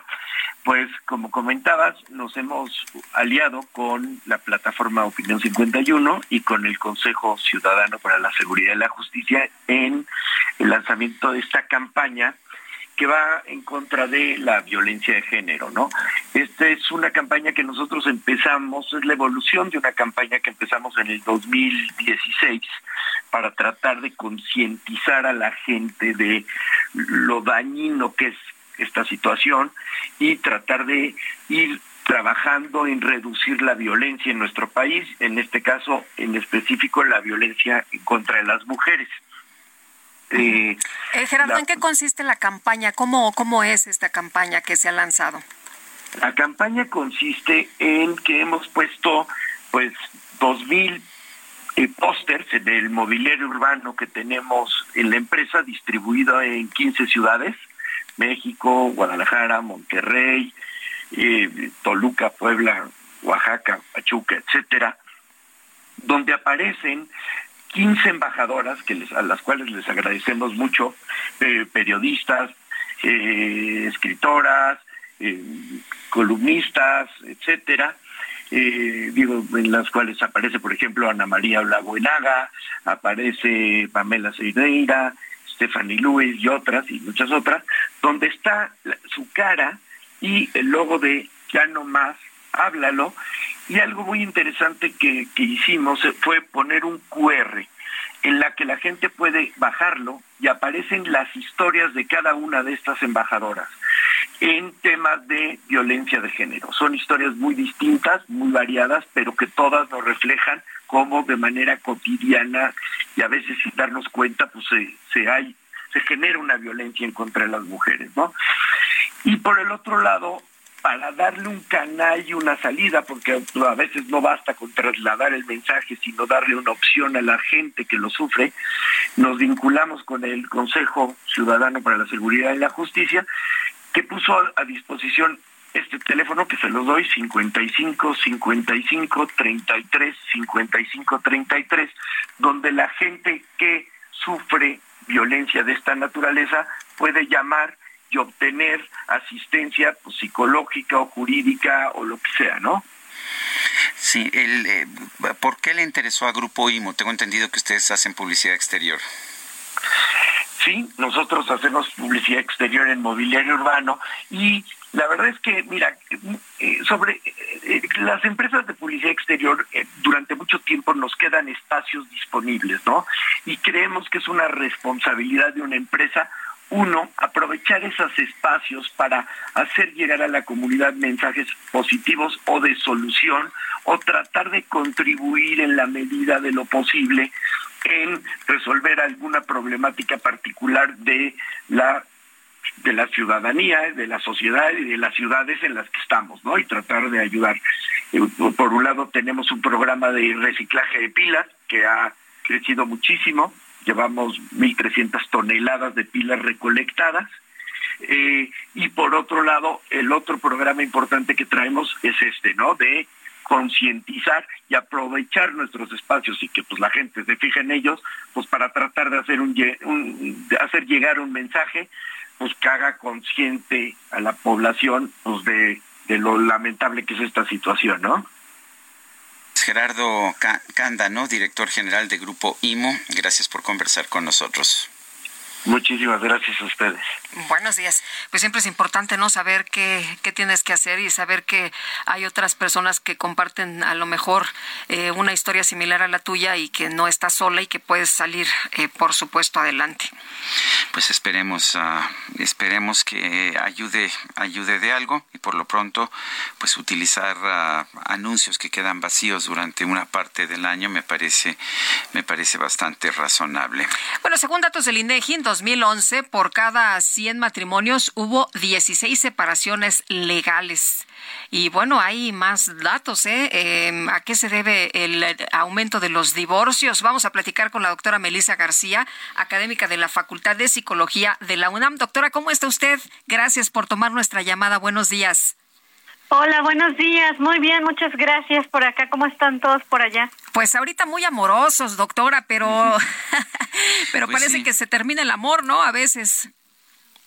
Sí, sí, de hecho es algo interesante que los últimos años, si bien estamos muy acostumbrados a hablar del amor en general en estos días, pues es cierto que cada vez más esta palabra de amor viene acompañada del desamor, ¿no? Y es y creo que es una cosa interesante, pero también es buena para plantarnos ya en esta nueva realidad y decir, pues hay mucha gente que sigue queriéndose casar, pero también hay mucha gente que está transitando situaciones de disolución del vínculo. El, eh, sí ha aumentado mucho el número de divorcios, ¿no? Por lo menos eso es lo que me dice mi experiencia. Parece que todo el mundo a mi, a, a mi alrededor o ya se divorció o se está divorciando. Sí, de hecho es eh, una parte muy importante que hace el INEGI es tener este seguimiento, aunque sí sabemos también que en general la gente también se separa de una manera más informal en nuestro país. Quizás ahí también una ah, una parte de la estadística que se nos pierde y que también hay muchas Nos se rejuntamos y nos separamos. Bueno, fíjate que una de las situaciones más comunes eh, de, del rematrimonio es unirse con la misma persona con la que te separaste. Ay, tropecé de nuevo y con la misma piedra. No, no, no, doctora, no. ¿Y, y por, qué hacemos, por qué hacemos es eso? ¿Por qué nos ahí. atrevemos a hacer eso? ¿Más vale malo por conocido?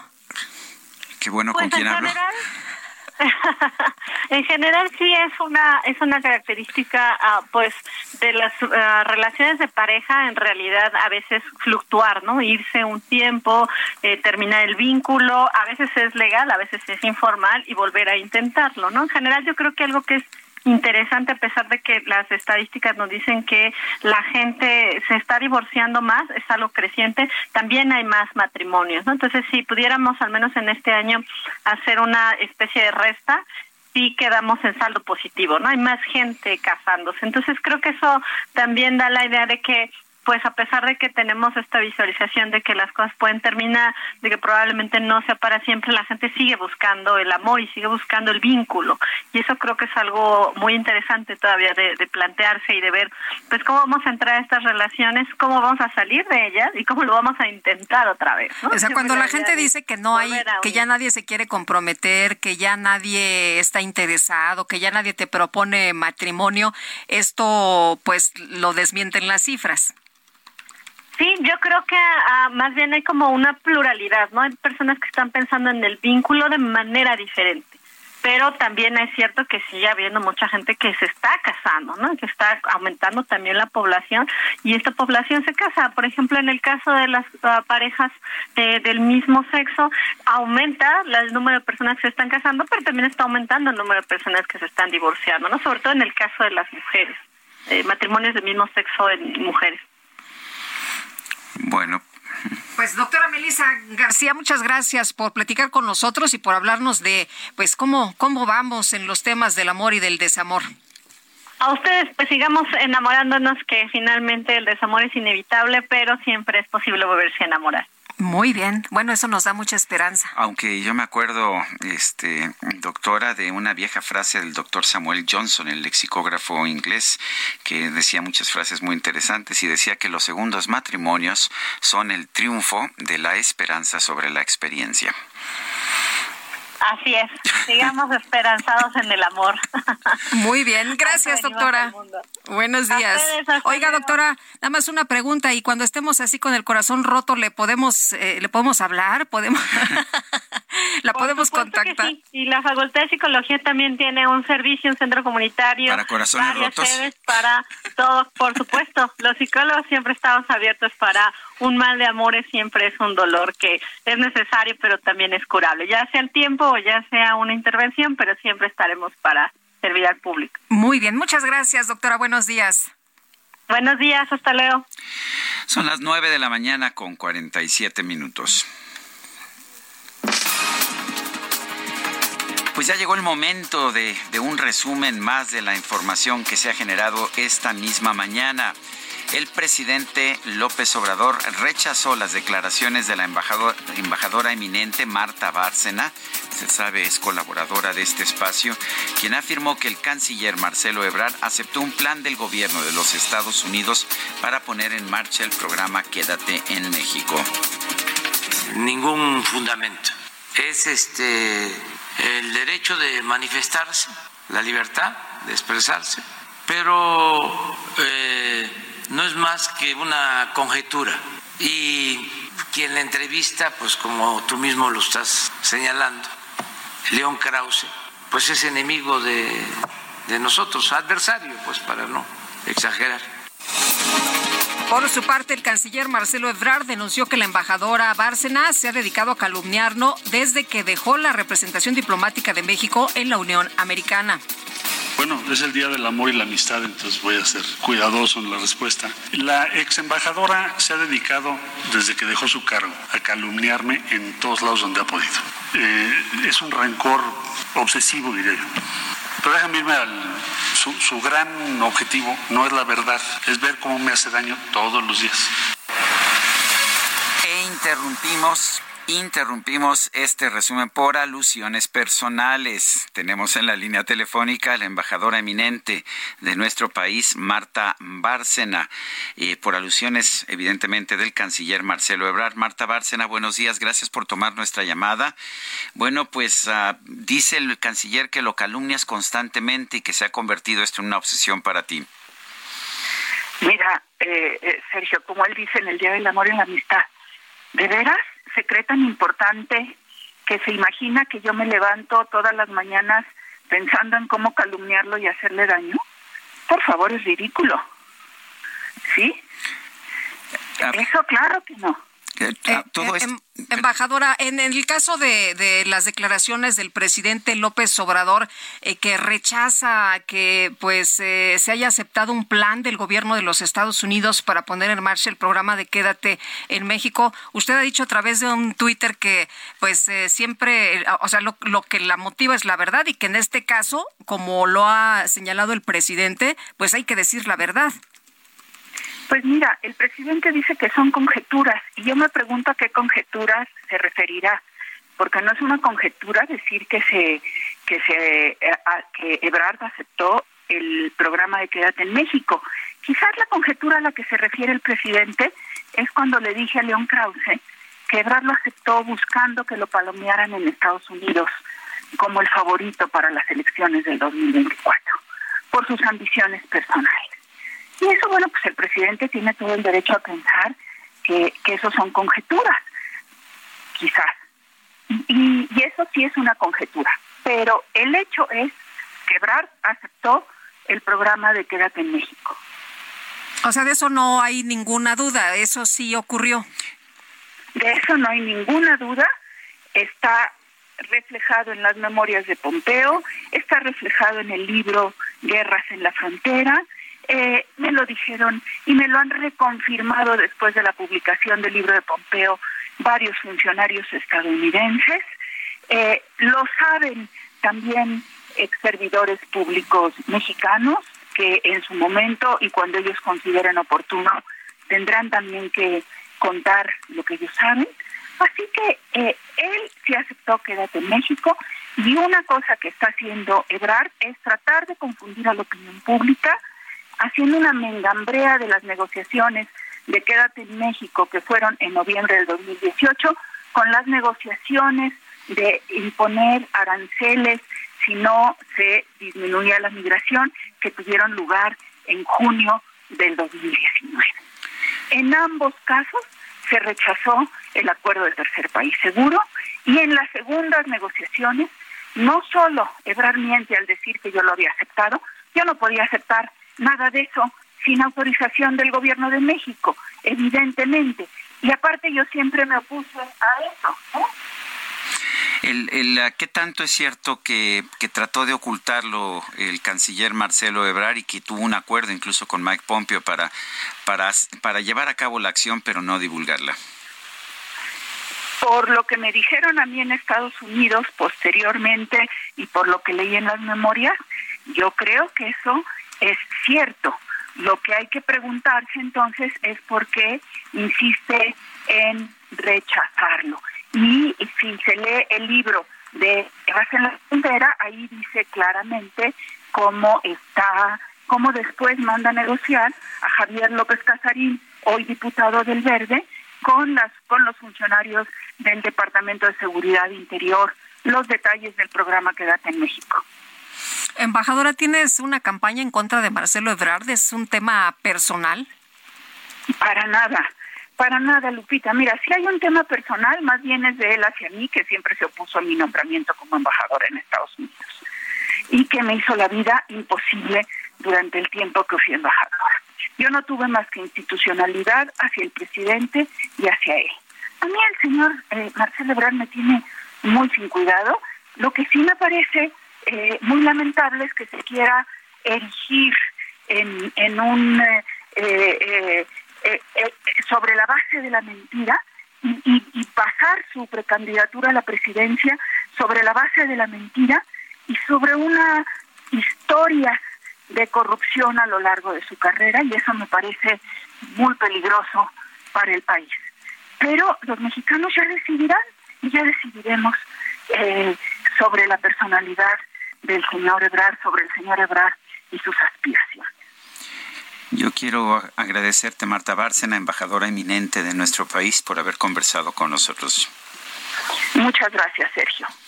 Bueno, pues se nos acabó el tiempo, Guadalupe. Vámonos entonces, que la pasen todos muy bien, disfruten este día del amor y la amistad y nos escuchamos mañanita a las 7 en punto. Gócenla, disfruten mucho. Bueno, hasta mañana. Gracias de todo corazón. Hola, hola, eh.